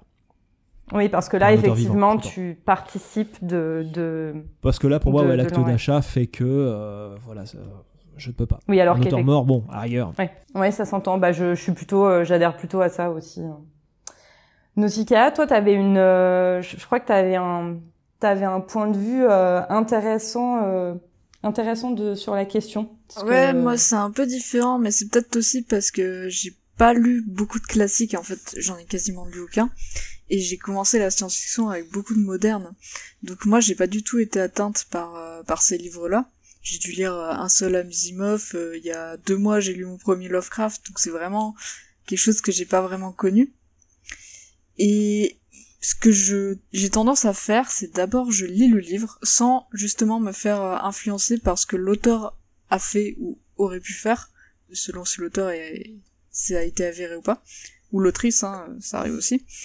Et ensuite seulement je me renseigne parce que j'aime bien voir si ce que j'ai lu, ça, ça, enfin mon avis sur le livre, c'est avéré ou pas. Et euh, et comme ça, je me rends compte vraiment de ces problèmes et j'aime bien aussi euh, faire des recherches derrière pour savoir comment c'était à l'époque, euh, comment c'était perçu ces comportements-là. Est-ce que les gens en, s'en rendaient compte? Alors il y en a pour qui on se rendait compte, il y en a peut-être on se rend compte maintenant mais à l'époque c'était moins visible. Euh, par exemple, euh, voilà, pour, je veux pas trop citer de gens, mais par exemple, ah, quelque chose qui me choque beaucoup, c'est par exemple dans les Guerriers du Silence ou euh, ou euh, les la fraternité du Panca de Pierre Bordage, il y a quand même un sexisme sous la tente qui, qui est un peu gênant, mais qui peut-être à, l'époque il n'y avait pas encore eu MeToo ni ce genre de de mouvement, peut-être qu'on s'en rendait peut-être moins compte. Je, pour le coup, je n'ai pas fait de recherche, donc je saurais pas dire. Mais du coup, j'aime bien analyser le pourquoi. Après, euh, je fais ça parce que aussi c'est bien de se rendre compte qu'il n'y a pas qu'un seul point de vue et qu'il y a aussi des gens qui étaient sexistes, racistes et tout, qui écrivaient de la science-fiction euh, ou de l'imaginaire de plus général. Et ça permet aussi d'apprécier les œuvres qui sont beaucoup plus inclusives, qui sont qui travaillent vraiment là-dessus et qui, qui ne qui ne proposent pas du coup ces points de vue. Donc je pense quand même que s'y confronter c'est important, mais en faisant des recherches derrière. Et on retrouve, euh, ouais, on retrouve même encore récemment des, œuvres comme Harry Potter, comme on a déjà sujet, euh, cité, qui sont vraiment sujettes à, à polémique. Avec peut-être des, des polémiques euh, plus masquées à cause de l'époque, mais qui sont quand même là. Et ces attitudes, elles sont pas normales, et il faut les condamner. Et c'est vrai que du coup, l'idée de là je rejoins je te rejoins et je rejoins Moon aussi c'est que par exemple il y a des auteurs que je boycotte et aussi des maisons d'édition à cause de de faits qui sont avérés et qui sont euh, qui sont absolument condamnables. Ouais, ok mais c'est c'est c'est intéressant ce que tu dis aussi parce que je trouve ça moi j'ai tendance enfin et le problème c'est que je suis maintenant j'ai du mal à, à décider ce qu'il faut faire parce que j'ai souvent aussi envie de me faire mon propre avis sur un livre sans aucune effectivement influence. Et ensuite je me renseigne pour savoir effectivement qui était l'auteur et me dire ok moi qu'est-ce que j'ai su voir là-dedans? Et en même temps quand tu te rends compte que par le passé certains enfin il y a des choses qui sont passées alors que juste c'est hallucinant quoi bah des fois ça te fait hésiter quoi parce que après coup tu te dis euh, ok euh, je sais pas si en fait j'avais envie de lire ça. Enfin bon bref. Ah oui ça c'est sûr qu'après on peut euh, regretter. Mais je pense que si confronter c'est indispensable. Ouais, ouais je suis assez d'accord avec toi. Et puis t'as raison ça permet d'apprécier les, les évolutions en fait qu'on sur des nouvelles œuvres qu'on a aujourd'hui quoi. Ou qu'on avait même à l'époque hein, d'ailleurs hein, et qui étaient qui étaient déjà en fait entre guillemets qui tombaient pas dans ces travers là euh, eh ben Winnie, il nous manque. Ouais, je, je rebondis sur Lovecraft. Winnie, je suis désolée, en fait, je te, je te, t'as été souvent dernier, je suis désolée. Ah oui, mais les derniers seront les premiers, comme on le dit. Le meilleur pour la fin. oh non, oh non, quand même pas. Non. Putain, mais c'est pas un cliché, ça. c'est pas un cliché. je voulais terminer sur euh, sur euh, sur Lovecraft un petit peu parce qu'il y a il y a un petit fait comme ça qui une petite news. C'est intéressant. Il y a eu un roman qui avait été publié par Matt Ruff en il y a pas très longtemps, je crois en 2016. Et il a été directement adapté ouais par euh, Jordan Peele euh, donc on connaît par Get Out et, et puis son sens un peu nouveau de de mettre des, des, des acteurs noirs, des, des personnages forts noirs dans dans dans une dans le fantastique ce qui, ce qui était quand même quasiment rare, voire jamais, à part la, nuit de, des morts vivants. Et donc, euh, je sais pas si c'est un hommage, donc c'est un roman qui s'appelle Lovecraft Country. Et donc ça raconte euh, le calvaire d'un groupe de noirs dans, dans les années 50, euh, dans les décors euh, des, des, histoires de, de, de, Lovecraft. Et je sais pas si c'est un hommage inversé ou ou juste un hommage au pulp, je sais pas encore. Je pense que c'est la très, même très, démarche. très intéressé. Je pense que c'est la même démarche que la balade de Black Tom en fait. C'est à la fois un hommage et une manière de montrer en fait les travers euh, de ah, l'œuvre de Lovecraft et ah, aussi certains travers sociétaux de, de l'Amérique de l'époque. Oui, ça, on les, on les connaît, mais c'est toujours bien de les rappeler. Euh, moi, par exemple, j'avais, je me faisais une fête, honnêtement. Je sais plus si c'est un de vous, d'entre vous, je crois, oui, euh, sur Twitter, qui avait parlé de, du cycle de Chai de Jack Vance. Et ah, je me le suis acheté et tout en interne. Ah bah il y a Kurt qui en Voilà, a, c'est ça. Kurt m'en a donné drôlement envie ouais. euh, de, SF, de Suck My Caddick sur sa chaîne et paf, le livre m'est tombé des mains euh, au bout d'une dizaine de pages euh, avec une attitude mais inqualifiable du héros. Euh, je pense que quand je l'ai lu quand j'étais gosse, euh, ça m'est complètement passé à côté, ou alors ça m'a peut-être euh, donner une image des femmes qui était pas pas super. Je sais que je l'ai lu très jeune et ça m'est tombé des mains. Je peux pas lire. Je ne peux pas lire. Alors on a beaucoup de choix de nos jours, donc on peut se passer de, certains classiques à prendre avec des pincettes. Hein. Maintenant je me méfie et je pense qu'on peut s'épargner certains visionnages ou certaines lectures. Voilà, donc je pense qu'on peut. Je crois que Kurt avait parlé du sexisme latent. Oui, dans, dans le ah, il est plus ouais. que latent. Ouais, ouais, il l'avait mis en avant dans sa vidéo, ouais. Ouais, totalement. Je trouve ça bien d'ailleurs, bah justement, c'est voilà, c'est ça, c'est cool de, de mettre en avant les qualités de l'œuvre et en même temps de, de mettre le warning qu'il faut. Quoi. Ouais. Après, c'est difficile. Mais après, ouais, euh, bon. Oui, non, mais après, c'est c'est sûr qu'il faut pas, enfin, ce que je disais tout à l'heure dans ce confronté sur une œuvre, faut pas tous les lire non plus. Hein. C'est euh, non non ouais. Faut vraiment, c'est vraiment à l'appréciation de chacun. C'est-à-dire qu'il n'y a pas une méthode magique. Ouais, tout à fait. Oui, clairement. Et puis je pense que c'est peut-être facile, euh, c'est plus facile aussi de te de te mettre en retrait quand tu es peut-être moins directement concerné par euh, par les stéréotypes. Enfin, je sais pas, c'est à voir. C'est chacun qui c'est peut-être en fonction on a peut-être un de peu, chacun. Ouais, chacun a une, sa propre distanciation par rapport à certains stéréotypes. Euh, mais bon, quand on est, quand on est, euh, je pense que quand on est lecteur de, de, l'imaginaire des cultures, lecteur, euh, auditeur, spectateur, on a quand même une sensibilité quand même. Et je pense que, voilà, je, je, je pense que c'est, il faut faire attention. On est quand même plus sensible. Mais je me, c'est peut-être un, un, cliché que je me fais hein, de, de, des amoureux et des amoureuses de, l'imaginaire. Hein. Ok, et eh ben merci, c'était c'était très intéressant comme discussion. Enfin, je trouve. Enfin, ça sera nos auditeurs de nous le dire, remarque. Et histoire de nous changer les idées, on va écouter un autre morceau de notre cher MLK et on se retrouve tout de suite après pour continuer à parler de clichés et de stéréotypes en SFFF. À tout de suite.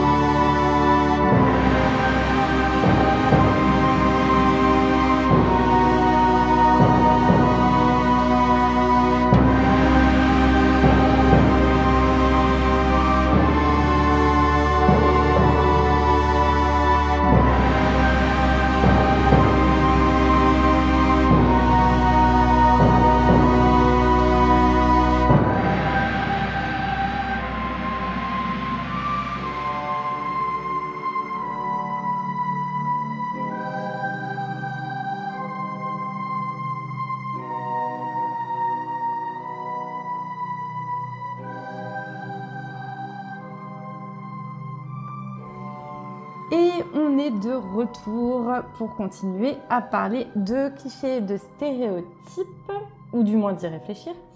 Euh, du coup, comme certains l'ont un petit peu dit, euh, bah, finalement, euh, l'imaginaire, c'est un petit peu le terrain de tous les possibles.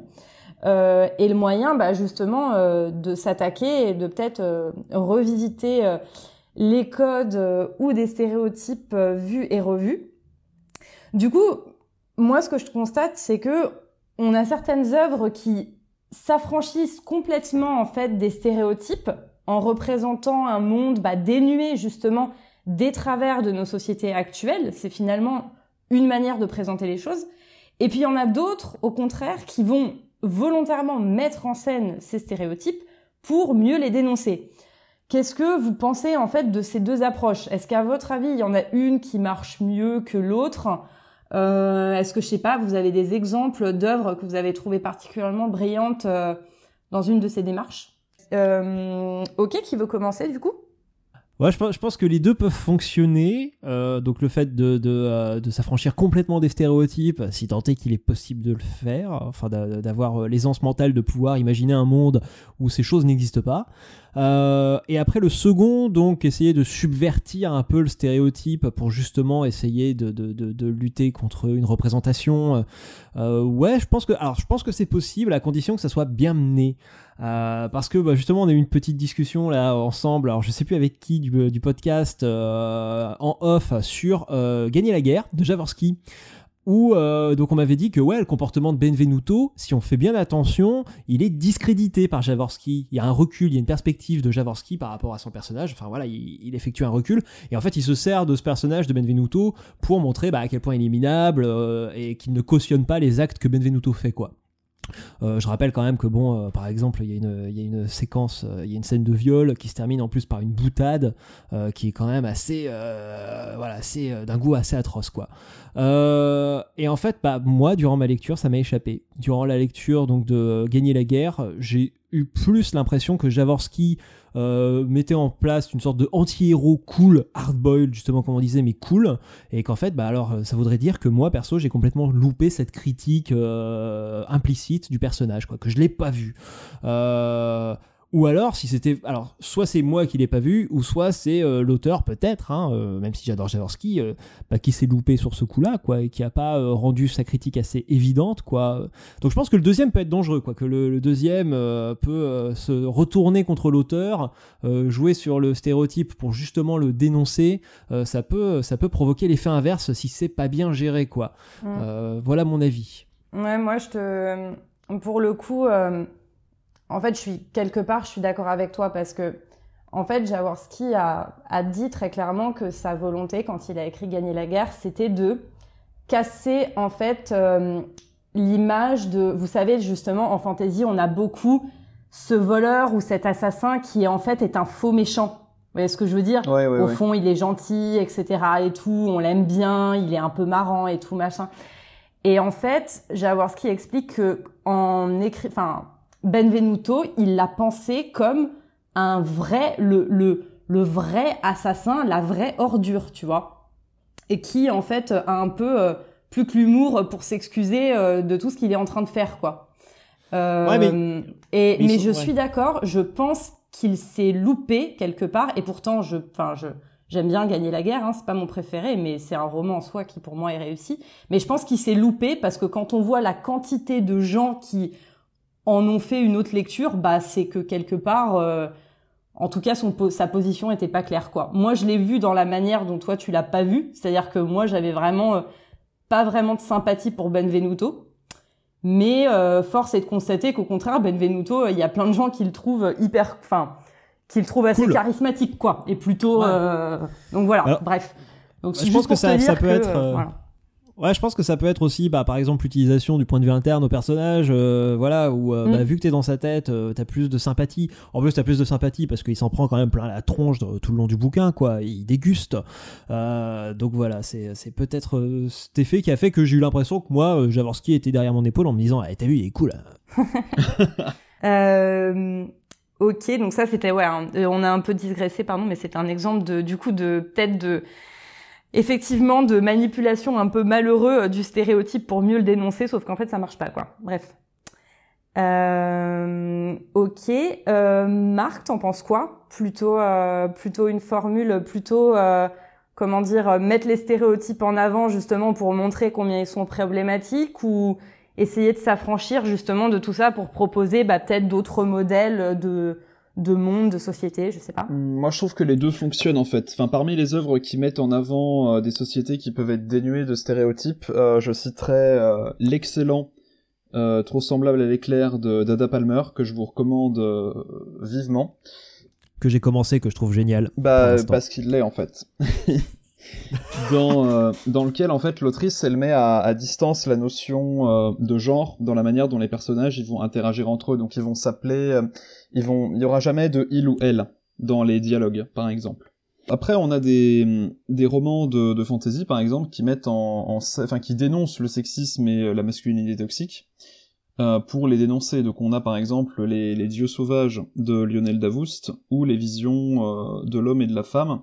Elles sont conditionnées par une religion qui est complètement aliénante. Et donc, moi, les, pour moi, les deux approches se valent, parce qu'elles induisent la réflexion chez le lecteur de deux manières différentes. On a, il y en a une qui va chercher à un peu brutaliser ou secouer le lecteur, donc en lui montrant des aspects de, la société euh, les, plus euh, les plus extrêmes quoi, par des comportements, euh, par des dérives et des comportements extrêmes. Et l'autre, elle vise à produire une expérience de pensée euh, qui est engendrée par l'effet de, de nouveauté euh, que produit l'imaginaire en fait. C'est par la distanciation cognitive, pour reprendre les termes de, de l'universitaire euh, Irène Langlais. Ouais, donc du coup effectivement là tu es vraiment sur des romans où on pousse le enfin on pousse ouais le, le stéréotype comme tu dis à l'extrême euh, bah t'as soit ouais c'est soit euh, tu pousses le stéréotype à l'extrême soit tu mm. l'enlèves complètement mais dans les deux cas ça va soit brutaliser le lecteur soit le pousser à réfléchir mm. ouais moi, je pensais à, à, en exemple de, je crois qu'on en avait discuté pareil avec certains, en exemple d'œuvres où les stéréotypes sont un petit peu gommés. Euh, mais en fait, l'accent n'est absolument pas mis dessus. Mais je pensais à Ursula Le Guin, encore une fois. La main gauche de la nuit. Euh, ouais, alors, le même. Ouais. Alors, je parle. Enfin, effectivement, t'as l'exemple connu de la, la, main gauche de la nuit, où du coup, t'as euh, as une planète où la notion de genre est gommée. Mais même en fait, moi, en lisant Terre et Mer, je me suis fait la réflexion qu'en fait, juste, il y a aucun sexisme qui transparaît en fait. Et en fait, à aucun moment c'est abordé, mais c'est juste que, enfin, ça fait du bien en fait parce que dans la manière dont l'autrice traite ses personnages, eh ben juste tu dis oh un break, c'est bon. Là il y a rien, il y a pas un petit pic euh, qui qui va pas bien euh, dans un sens ou dans l'autre. Enfin voilà, c'est juste que je trouvais ça intéressant parce que du coup elle te montre en fait que bah ouais c'est possible. On peut y arriver en fait à écrire une histoire où il n'y a pas de ce que, ce que tu dis, ouais, euh, Ursula Le Guin, ouais, je valide complètement. Enfin, ça, ça me rappelle aussi ouais, les dépossédés, justement. C'est, c'est rigolo, ouais. Ou euh, pareil, euh, il y a cette distanciation cognitive, donc comme tu dis, Marc, où bah, elle te, en fait, elle, elle, elle montre juste, elle n'a pas à charger une sorte d'engagement, à faire vraiment pression, tu vois, sur le lecteur en disant regarde c'est bien, regarde c'est bien. Elle a juste à te montrer, bah, par exemple, le fonctionnement des sociétés anarchistes dans, dans les dépossédés pour que, voilà, pour que tu puisses euh, juger par toi-même, quoi. Mm. Elle te donne à voir le truc en fait sans sans que ce soit enrobé d'un discours ou quoi que ce soit, mais juste euh, ben voilà. Puis elle te laisse réfléchir derrière, quoi. Je vous recommande d'ailleurs la vidéo de Moon euh, sur justement ce, ce, livre, si je puis me permettre. De rien, c'était très intéressant. C'était cool. Ouais. Et euh... ah bah tiens, j'entends Saïd. Oui, je suis toujours là. Nous sommes dans ton rêve, Saïd, hein, quoi qu'il arrive. Je, ne sais pas si euh, je peux rajouter quelque chose de, de fort intéressant par-dessus tout ça. Je suis assez d'accord. Euh, les deux approches peuvent se valoir et à mon avis, ça dépend de, bah, de l'intention de l'auteur, déjà, ou de l'autrice, et de euh, l'art et de la manière avec lequel ces aimants-là vont être mis en place. Mais clairement, à titre personnel, je trouve ça beaucoup plus intéressant des gens qui arrivent à euh, faire fi de stéréotypes sans en parler nécessairement, sans mettre ça en avant, plutôt que d'insister lourdement sur euh, le fait que regarder comme cette façon-là de faire est bien par rapport à la nôtre euh, qui est pas bien. je trouve ça un peu infantilisant et on en parlera un peu plus tard, je pense, mais j'ai un peu peur qu'en voulant trop et de façon trop manifeste lutter contre des stéréotypes, on finisse par faire le contraire de ce qu'on veut faire. Mm. Ah ouais, tu peux braquer les gens, hein, carrément, en hein, force de... Ouais. ouais, ouais. Ouais. Faut peut-être un petit peu des deux. Je sais pas si t'es d'accord, Nausicaa Ouais, bah pour moi, c'est des approches qui sont plutôt complémentaires. Il y en a une qui peut servir à dénoncer en quelque sorte euh, les stéréotypes en grossissant les traits et, une autre qui montre euh, que qu'un autre horizon est possible. Et ça met euh, les deux veulent se rejoindre alors en, théorie hein, parce qu'en pratique c'est pas forcément le cas comme l'a dit Moon. Elles, se, se rejoignent en disant que autre chose est possible et qu'un travail supplémentaire ça peut aider à, à proposer un point de vue différent et de sortir de ses habitudes. Après, je pense pas qu'il y en ait une qui soit supérieure à, à l'autre. Je pense que c'est aussi une question de goût. Par exemple, moi personnellement, j'adore Shinamieville et euh, c'est surtout l'ombre qui m'a qui m'a vraiment euh, comment dire ça m'a vraiment bouleversé la manière dont il, a pris euh, le pied contraire de enfin il, a fait l'inverse de ce que font normalement les livres jeunesse avec une quête initiatique, etc., etc. Lui, il a dit non, bah, ça j'en veux pas, donc je fais autre chose.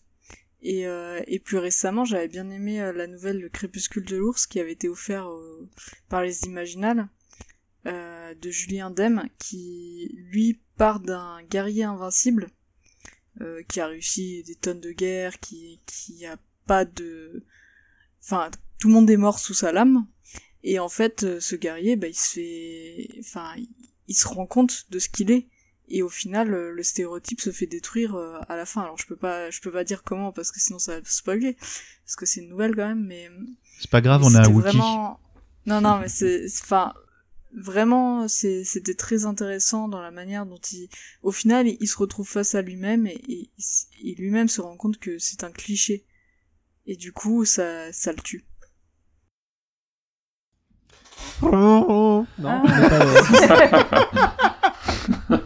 c'est marrant parce que ça me, ça me rappelle. Tu sais dans quelle, euh, tu sais dans quelle anthologie c'était? C'était dans une des anthologies. Euh, Alors j'essaie de retrouver. Oui, j'ai pas, j'ai pas. C'est vrai que j'ai oublié de. Ok, c'est marrant parce que il y a une. Euh, je sais qu'il y a une nouvelle dans celui de bah de, de, dans l'édition 2019 qui je pense que c'est pas celle-là mais ça me fait penser à ça et c'est pareil on a un, un, mec euh, genre bien bien rempli de testostérone quoi qui vit dans une société qui je pense doit être post-apocalyptique un peu archaïque et qui au fur et à mesure se rend compte un petit peu de que en fait il y a d'autres communautés et que du coup il y a d'autres manières de voir les choses voilà mais euh... Ça doit pas être celle-là parce que le non, c'est pas celle-là. Ça me dit rien. Ouais. Alors, attends, je te trouve ça tout de suite. C'est. Je crois que je sais le, celle auquel je pense moi, c'est peut-être Seigneur de colère. Là, c'est vraiment un monde fantasy, donc euh, je pense pas que ça soit celle-là. Ah bon, au pire, on le mettra dans les références de. On mettra dans les références de de l'épisode. Euh ok, ça marche. Euh, et eh ben du coup, puisqu'on puisqu'on parle du fait d'essayer de voir les choses un petit peu différemment et puis de proposer des choses euh, qui soient justement moins stéréotypées.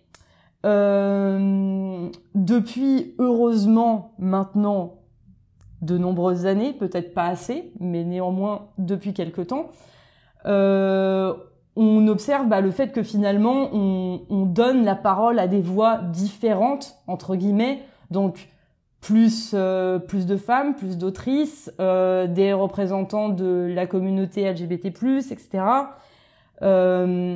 Euh, est-ce que pour vous on est bien? Est-ce qu'on peut faire plus, mieux Qu'est-ce que vous en pensez? Euh, là, moi, j'observe euh, un boom des séries euh, LGBTQ+, en termes de d'époque post-MeToo et, euh, et gender fluide, c'est très intéressant. Je dis, euh, moi ça me plaît, mais par contre je dis attention, il faut être prudent parce que l'usine à rêve est prompte à récupérer les, les, les, les entre guillemets modes, à se les accaparer comme, euh, comme si c'est elle qui les apportait elle-même. Euh, comme disait Moon, la sincérité, elle se sent dans, dans, dans, dans quelque chose comme Sense8. Par contre, Disney, tu vois, qui truffe d'empowerment ses séries Star Wars ou ses dessins animés, on a vu on a Mulan, Vania, Rebelle, tout ça. C'est peut-être de la récupération euh, complètement euh, commerciale. Est-ce que, comme, comment, comme je sais plus qui a dit, ça, ça risque de, de d'écœurer euh, l'audience? Je sais pas les, nouveaux stéréotypes sont encore fragiles faut être prudent euh, on peut faire mieux, ça c'est sûr. Euh, voilà, donc euh, moi je suis bien content de voir tout ça et, ça, ça, progresse bien quand même. On, avance, on n'est plus dans le. Il y avait un concept qui était très très fort dans Buffy contre les vampires, c'est-à-dire que c'est toujours on, met une, personne homosexuelle et c'est la, la première à mourir comme à une époque, euh, on avait, quand on voyait un, acteur noir dans un film, c'était le premier à mourir. Voyez, donc faudrait faudrait vraiment dépasser ça et et que euh, qu'il y ait des, des mages homosexuels euh, ou des ou des ou des Dumbledore, voilà, bah, ils sont homosexuels, point final quoi. Ça ça ça choque plus personne et, que c'est vraiment intégré à, à, notre réel quoi. Donc j'aime bien les stéréotypes qui font avancer la cause mais par contre, il faut aussi euh, que ça devienne banal. Moi, je... que ça devienne un stéréotype en fait, mais pas un stéréotype forcé. Joss Whedon, il a fait un super taf hein, sur, sur la plupart de ses séries, euh, etc., pour, pour, pour justement que ça soit un peu plus inclusif. Euh, Buffy, ça date pourtant, et ouais, c'est bah, c'est Willow, je crois. Mais il est tombé dans le panneau. Qui, a une romance dans le panneau, avec, qui est une romance mm. lesbienne, non C'est pas Willow dans, dans, Buffy qui a une romance Oui, c'est Willow, mais il est tombé dans le panneau. La, la, la, ah la meuf à Willow, bah, ah, merde, elle crève. Et elle, elle, elle, la rend euh, très agressive. C'est, c'est, c'est vrai que dans le récit, ça, ça se voit, mais pourquoi elle? Et il y a des, euh, des, des, des, lesbiennes qui justement ont pointé ce, ce truc-là, parce qu'il y avait pas mal de... À chaque fois, c'était, c'était ça, dans, dans les œuvres de cette époque-là. Euh, on voulait bien inclure euh, nouveau une nouvelle forme de, de, de, narration avec des personnages un peu qui, qui changent, mais on les faisait mourir en, premier. Ah. Bon, ça a changé maintenant, hein. ça va. Hmm. Ouais, je vois, euh, je vois la, la, nuance que tu veux apporter. Euh, qu'est-ce que t'en penses, toi, du coup? Bah, Moi, je trouve qu'on fait de mieux en mieux. Alors, je suis d'accord avec Uni dans ce qu'il dit, mais je pense déjà qu'il y a eu euh, qu'il y a un énorme parallèle entre la prise en main de ces questions sociétales sur tout ce qui est euh, sexualité, place des femmes, etc. Et que du coup, ça permis de mettre en avant des œuvres qui sont beaucoup plus euh, inclusives notamment euh, enfin moi j'étais notamment touchée par euh, la prise de parole de N.K. Jemisin pour dans Lumière noire à la fin elle explique que bah au début elle pouvait pas publier ça parce que c'était une femme noire et que maintenant qu'elle a eu son triple Hugo sans compter les autres prix bah tout le monde voulait la publier alors que à la base on voulait pas la publier juste parce que c'était une afro-américaine. Euh. Donc c'est, je pense qu'on avance, mais qu'on peut faire plus et que ça va venir petit à petit euh, avec des, avec euh, peut-être d'autres, d'autres affaires, d'autres révolutions comme il y a eu avec MeToo où, des gens vont se faire épingler et puis, et puis ça fera avancer les choses malheureusement. S'il faut ça pour que ça arrive pense que ça risque d'arriver de nouveau. Ouais, je suis assez d'accord avec toi. Je pense qu'on on est, on voit des choses positives, mais on peut encore mieux faire. Marc, qu'est-ce que t'en penses? Bah bon, moi après ma, ma position, elle va pas, elle va pas étonner grand monde. Hein. En fait, en tant que que métis, qui est originaire de techniquement euh, trois continents euh, en même temps, euh, moi je suis, je suis vraiment super content qu'on puisse voir des en France des traductions de, de récits afrofuturistes ou, euh, ou de la science-fiction euh, asiatique. Et euh, pour le coup, la cinquième saison de, enfin même toute la trilogie en fait de la Terre fracturée de, de Benka Jemisin, ça m'a mis une claque énorme parce que j'ai vraiment trouvé ça incroyable pour le coup. Donc mm. pour cet aspect-là, moi je suis vraiment super content. genre vraiment. Et je voulais pas trop.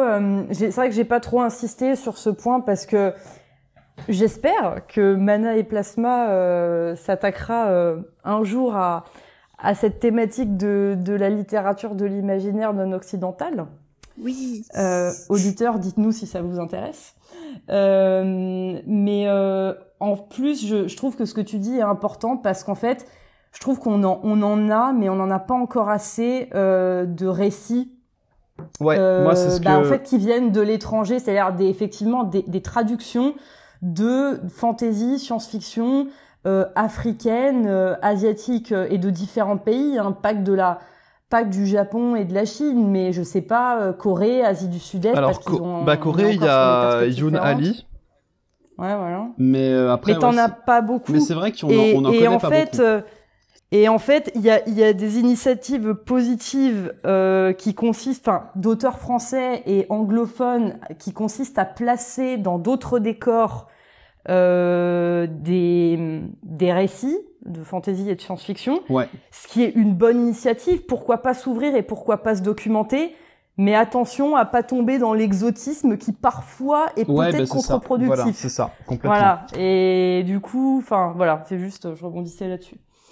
Euh, Saïd, toi de ton côté, euh, du coup, euh, on, on peut encore s'améliorer euh, Qu'est-ce que t'en penses euh, Initiative positive Bah déjà, euh, par rapport à ce que disait Marc, euh, moi je pense aussi, plus on a accès à d'autres cultures euh, par nos propres connaissances de langue ou par la traduction, mieux c'est. Et ça devrait permettre de bousculer nos propres stéréotypes, euh, peut-être aussi de nous ouvrir à d'autres stéréotypes que les nôtres habituels. Après, j'ai quand même j'ai deux craintes par rapport au fait que de plus en plus de thématiques sont abordées.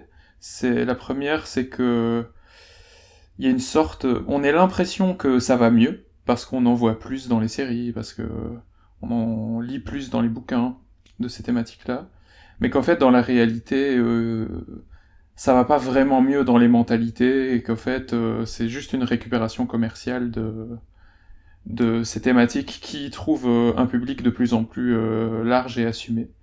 Mais euh, c'est vraiment une vision très pessimiste. Hein. Je pense que même si c'était le cas, et à mon avis c'est le cas partiellement, il y a quelque chose de super positif au fait de de voir la communauté ou les communautés LGBT+ ou euh, des minorités ou globalement des gens qui euh, il y a peu de temps avaient peu accès à une forme de représentation euh, accéder maintenant à elle. Donc c'est très cool. Et quoi qu'il en soit on en tire quelque chose de positif. Mais peut-être que la réalité de l'évolution des mentalités est surévaluée par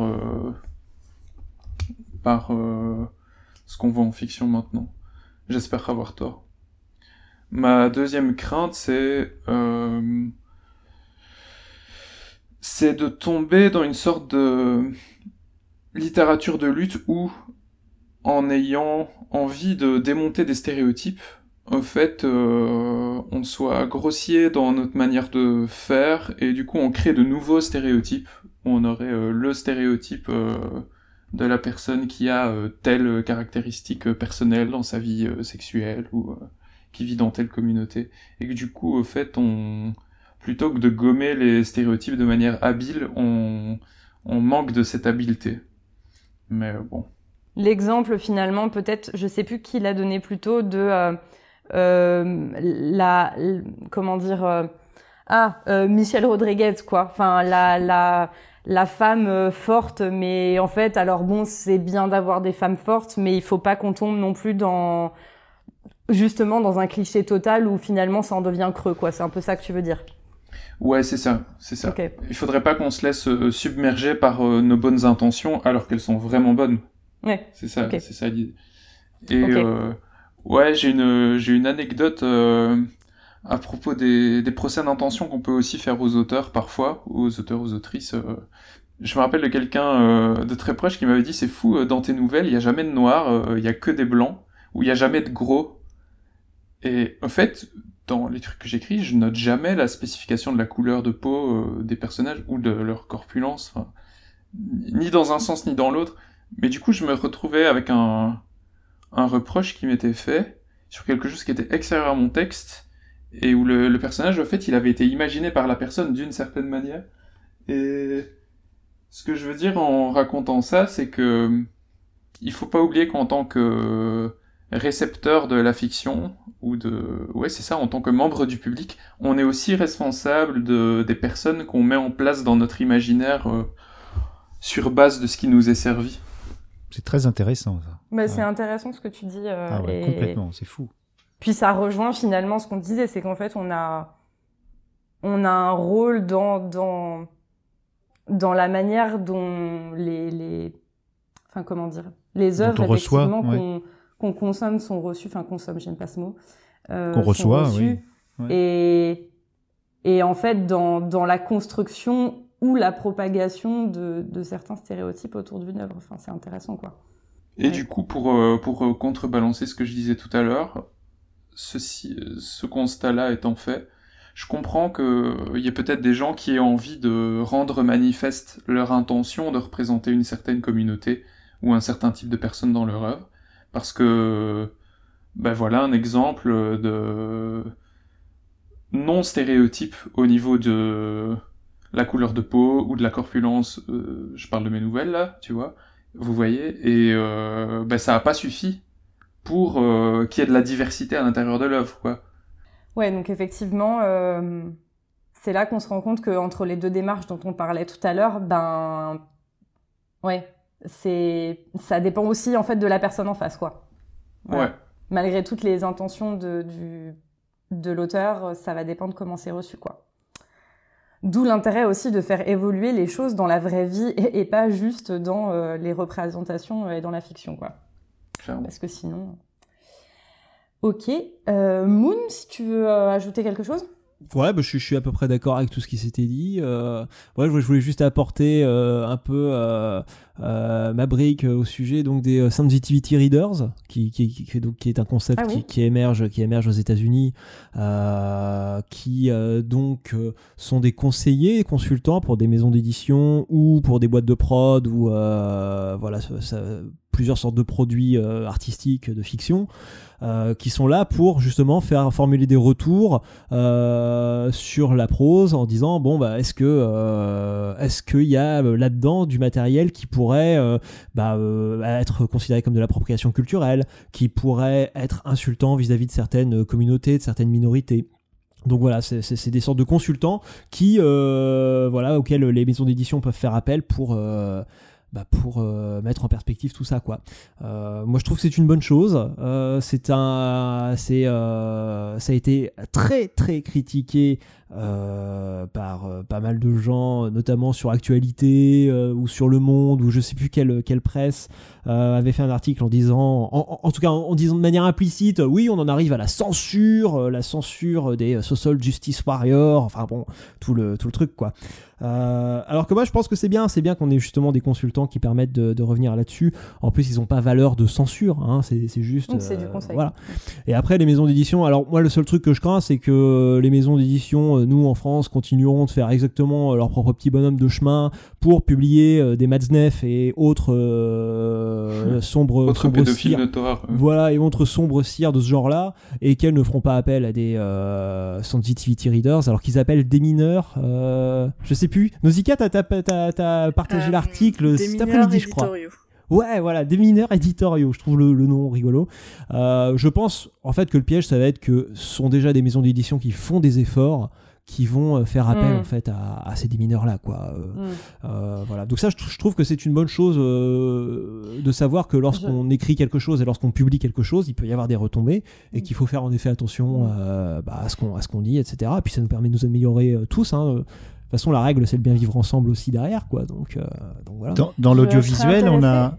Dans l'audio, dans, pardon, dans l'audiovisuel, on a le pendant puisqu'il y a le nouveau métier de intimacy euh, coordinator, les coordinateurs de, scènes intimes qui sont là, euh, embauchés par les studios, dans les séries, dans les films, pour que les tournages se passent bien dans le respect de l'intimité des acteurs. notamment sur la série, il y a une série sur le porno des années 70 euh, par David Simon, et The Deuce, et donc euh, Sex Education aussi, la série de Netflix, et puis dans des films, maintenant c'est devenu un métier à part entière, le coordinateur d'intimité, pour éviter euh, qu'il y ait des débordements non seulement de, dans le tournage, mais aussi à l'écran. Ouais, ouais c'est cool ça.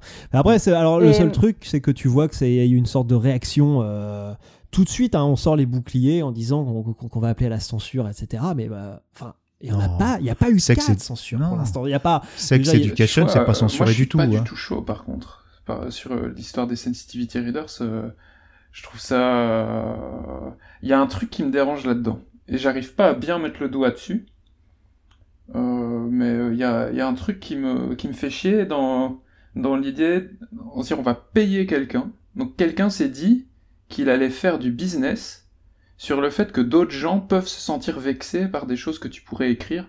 Je trouve ça fou, juste. Mais c'est pas forcément vexé, c'est aussi euh, offensé, tu vois. Enfin, comme quand tu vois, euh, comme si un texte était... Euh, T'as des textes qui peuvent être euh, racistes et c'est pas forcément euh, l'intention de l'auteur ou des trucs comme ça et du coup ça permet de de corriger et d'éviter des des malentendus quoi.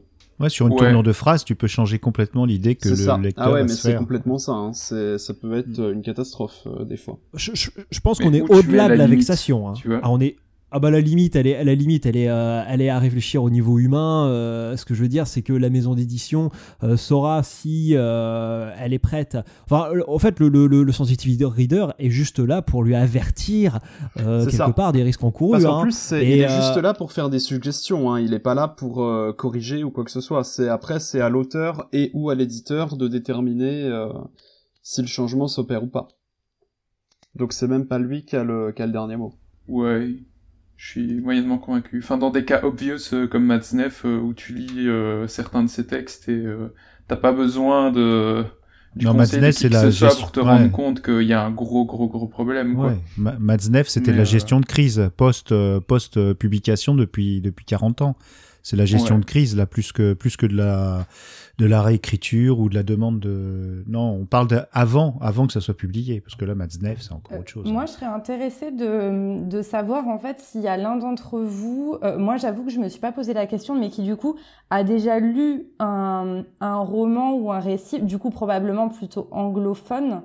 Euh, en, en, sachant en fait que euh, euh un des sensitive reader, des sensitivity pardon, readers euh, avait été euh, comment bah, dire, je pense euh, que... impliqué dans le process. je pense que typiquement, il y a l'incivilité des fantômes de Solomon Rivers. Euh, qui, enfin, l'autrice est elle-même euh, l'est en fait, elle est sensitive Readers, donc je pense qu'elle a dû faire extrêmement attention en écrivant ce bouquin, et pourtant c'est un bouquin qui est extrêmement dur au sens où ça parle de racisme systémique et ça te montre euh, toute l'étendue de, de la violence que que peut euh, que ça peut avoir en fait. Donc euh, c'est vraiment, enfin c'est un bouquin qui est, enfin tu te le prends vraiment comme c'est quelque chose de très très très dur, mais c'est magnifique par contre. C'est vraiment chouette d'avoir Marc, hein, parce que t'as vu, il répond au quart de tour. Hein. ah, c'est bah, génial. Heureusement qu'on l'a, l'érudit. Mais je pense, je pense pas qu'on tombera un jour dans le piège d'une sorte de puritanisme où plus personne n'osera dire quoi que ce soit. Je pense pas non plus. Franchement, je pense pas non euh, Moi, voilà, j'y crois pas du tout à ce délire-là, et je pense qu'on aura toujours. Hein. Euh, et alors, les gens vexés, après, bah, faut aussi qu'ils. Euh, merde, j'ai le terme anglais qui me vient, je sais pas pourquoi. Argue your case. Enfin, qui, qui, qu'ils argumentent, ouais, leur, leur, leur dossier. Pourquoi est-ce qu'ils sont. oui, c'est ça voilà pour, pour, pourquoi il faut absolument euh, taire ce genre de choses ou pourquoi aussi ils sont euh, énervés ou vexés. J'aime pas le terme vexé parce que je trouve que qui, qui c'est très euh, enfantin, ouais. C'est très, c'est très, ça fait très gamin vexé, je trouve. Ouais. Qui soit désolé si j'ai véhiculé ça en parlant de vexation tout à l'heure. Non, non, on a compris ce que tu voulais dire. Pas du tout, mais je pense que ouais, ça peut être une, enfin c'est, une inquiétude que, que j'ai entendue ouais ailleurs et ouais, voilà, je pense que c'est les euh, comment dire les enjeux sont plus hauts qu'une simple vexation d'un petit groupe qui ferait du prosélytisme et puis qui après qui dirait oui il faut faire absolument censurer ça non je pense pas je pense qu'on est vers une amélioration euh, du euh, mm. du système des maisons d'édition et puis comme on dit c'est du consultant donc à partir de là mm. ouais bon, l'amélioration ce serait quand même d'avoir besoin de personnes pour se rendre compte si on est offensant ou pas on a toujours besoin des autres pour savoir si on est offensant ou pas. Ah oui, hein. complètement. Hein. Ouais, mais peut-être pas de quelqu'un qu'on paye, quoi. Mais ah, bizarrement, euh, bizarrement, euh, regarde, Saïd, toi, t'as offensé personne et on t'a, on t'a reproché d'être, euh, d'avoir écrit des choses euh, qui étaient orientées. C'est fou, quoi. Là, je pense que même un sensitivity reader, il n'aurait pas pu faire grand-chose pour toi. Bah, exemple d'un cas où ça aurait pas servi, tu vois. Eh oui, c'est vrai, c'est vrai. C'est étonnant. Ok, ben merci pour la discussion. Euh, moi, je sais pas si j'ai quelque chose à ajouter. Euh, peut-être le fait effectivement que en fait, je trouve ça hyper positif euh, le fait de de mettre en avant bah, justement euh, des auteurs femmes, euh, des auteurs euh, qui soient pas hétérosexuels, etc. mais en fait, effectivement, enfin, et c'est là que je rejoins légèrement Saïd. C'est j'aimerais bien en fait voir, enfin, effectivement, le vrai progrès, c'est qu'en fait, j'aimerais bien voir aussi des des gens qui sont entre guillemets du, du côté des dominants, désolé, enfin d'utiliser ce terme un peu maladroit, c'est-à-dire par exemple des auteurs, ben des hommes euh, blancs, euh, hétéros, qui seraient justement capables dans leur récit bah, de proposer des représentations moins clichés. Et là, je trouve que bah, ce serait une, juste une super évolution, quoi. Voilà. Et, euh, et à côté de ça, il faut continuer aussi à donner plus de plus de liberté et plus de champs de publication à évidemment des gens qui sont eux-mêmes représentatifs, euh, représentants, on va dire, euh, d'autres communautés. voilà, c'est ça. Bah, Là-dessus, tu as, Alain Damasio, par exemple, je suis désolé, J'adore parler d'Alain Damasio. Mais, euh, qui, euh, qui euh, au départ, sur son premier bouquin, La zone du dehors, tu vois, les personnages féminins sont pas ouf. ensuite, tu t'aperçois que. ouais, ouais, non, ils sont, ils, sont, ils sont pas ouf et ils sont pas existants sur, le plan, sur le plan dramatique. Il y a presque rien. Voilà. Et après, sur la, sur la Horde du Contrevent, il intègre des personnages féminins fouillés, intéressants. Et là, sur les furtifs, il intègre des transgenres, enfin, peu à peu. Mais toujours, par contre, enfin, sur le dernier, ce qui est, ce qui est intéressant, c'est qu'en plus, oui, il y a, ouais, il y a, y a, un discours de. Enfin, c'est lui qui en parle en interview en disant Ouais, au départ, euh, bah, moi j'étais un peu comme un vieux con là-dessus, euh, à me dire qu'est-ce que c'est que ça, je ne connais pas, etc. Et puis peu à peu, je l'intègre. Mais bon, je fais des conneries, donc faut pas hésiter à me corriger là-dessus.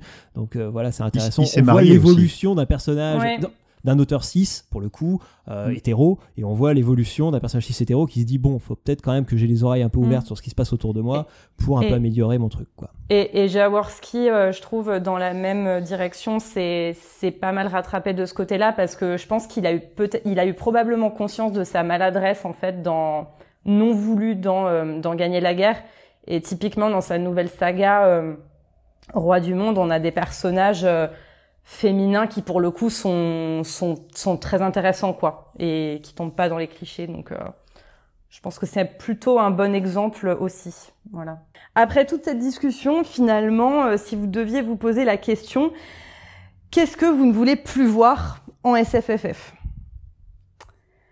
euh, Marc? Moi, c'est ce que je veux vraiment plus voir, c'est les personnages élus en fantasy parce que ça devient vraiment très très lourd à force. C'est fatigant. Moon, du coup, je, sais pas, tu voulais rebondir parce que t'allais dans le même sens, donc euh, je sais pas si tu veux renchérir. Bon, non, les personnages élus, c'est chiant. ok. Euh, Nausicaa? Euh, moi, c'est le manque de qualité au niveau des livres jeunesse et jeunes adultes qui sont totalement dus. Euh, enfin, il y en a des très bons, mais il y en a des très mauvais juste parce que c'est commercial. Et ça, ça m'énerve à un point énorme.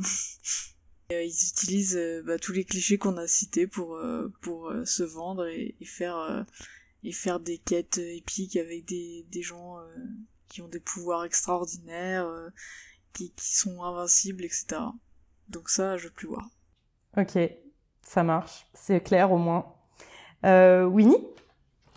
Alors moi, moi je veux plus voir des extraterrestres systématiquement humanoïdes qui parlent anglais. Ah oui, c'est sûr. Euh, ouais, ça j'en ai marre. Je veux voir euh, de la diversité, autre chose, et puis des difficultés de, de, de, communication. Et il y a un autre truc qui m'énerve aussi, c'est les intelligences artificielles qui pensent et qui raisonnent aussi lentement que nous alors qu'elles ont tout, tout ce qu'il faut comme capacité de calcul pour euh, résoudre un problème ou pour aller beaucoup plus vite que nous. Euh, voilà. Et alors, toute petite, euh, toute petite, on n'a pas eu le temps parce que l'émission a duré 4 heures. on n'a pas abordé le méta-stéréotype, le, le canon, le, le lore des, des franchises ou des séries. On en parlait brièvement de Sherlock Holmes.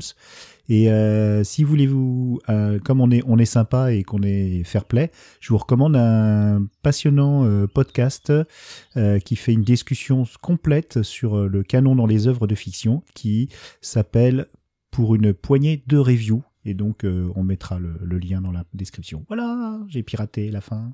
et ils ont fait une super, un super épisode sur Damasio aussi. Oui, aussi, aussi, aussi. Mais il y a beaucoup de super épisodes sur Damasio, hein, euh, sur celui de France Culture, là, mauvais genre, euh, il, est, il est très très bon aussi. Mais c'est vrai que c'est un bon podcast pour une poignée de review. Ok, ça marche. Euh, Saïd? Bah, De fausses femmes fortes qui ne sont fortes que parce qu'elles se comportent comme des hommes. On en a déjà parlé plusieurs fois aujourd'hui, d'extraterrestres qui ont des têtes d'extraterrestres, hein, une grosse tête ronde avec des gros yeux, euh, c'est bon, je crois qu'on a compris. Le... D'élus, de messie, euh, de scènes de révélation, où celui qui doit donner l'info capitale meurt sur le point de faire sa révélation, il n'y a rien de plus... Euh, des gens qui tirent des coups de feu dans les vaisseaux spatiaux. Franchement, arrêtez de tirer des coups de feu, vous êtes dans l'espace. Le bruit dans l'espace. Le bruit dans l'espace, très bien traité dans Battlestar Galactica d'ailleurs et euh, de femmes inutilement dévêtues alors que c'est censé être des guerrières et qu'elles sont censées se protéger comme tout le monde. Ce serait un bon début.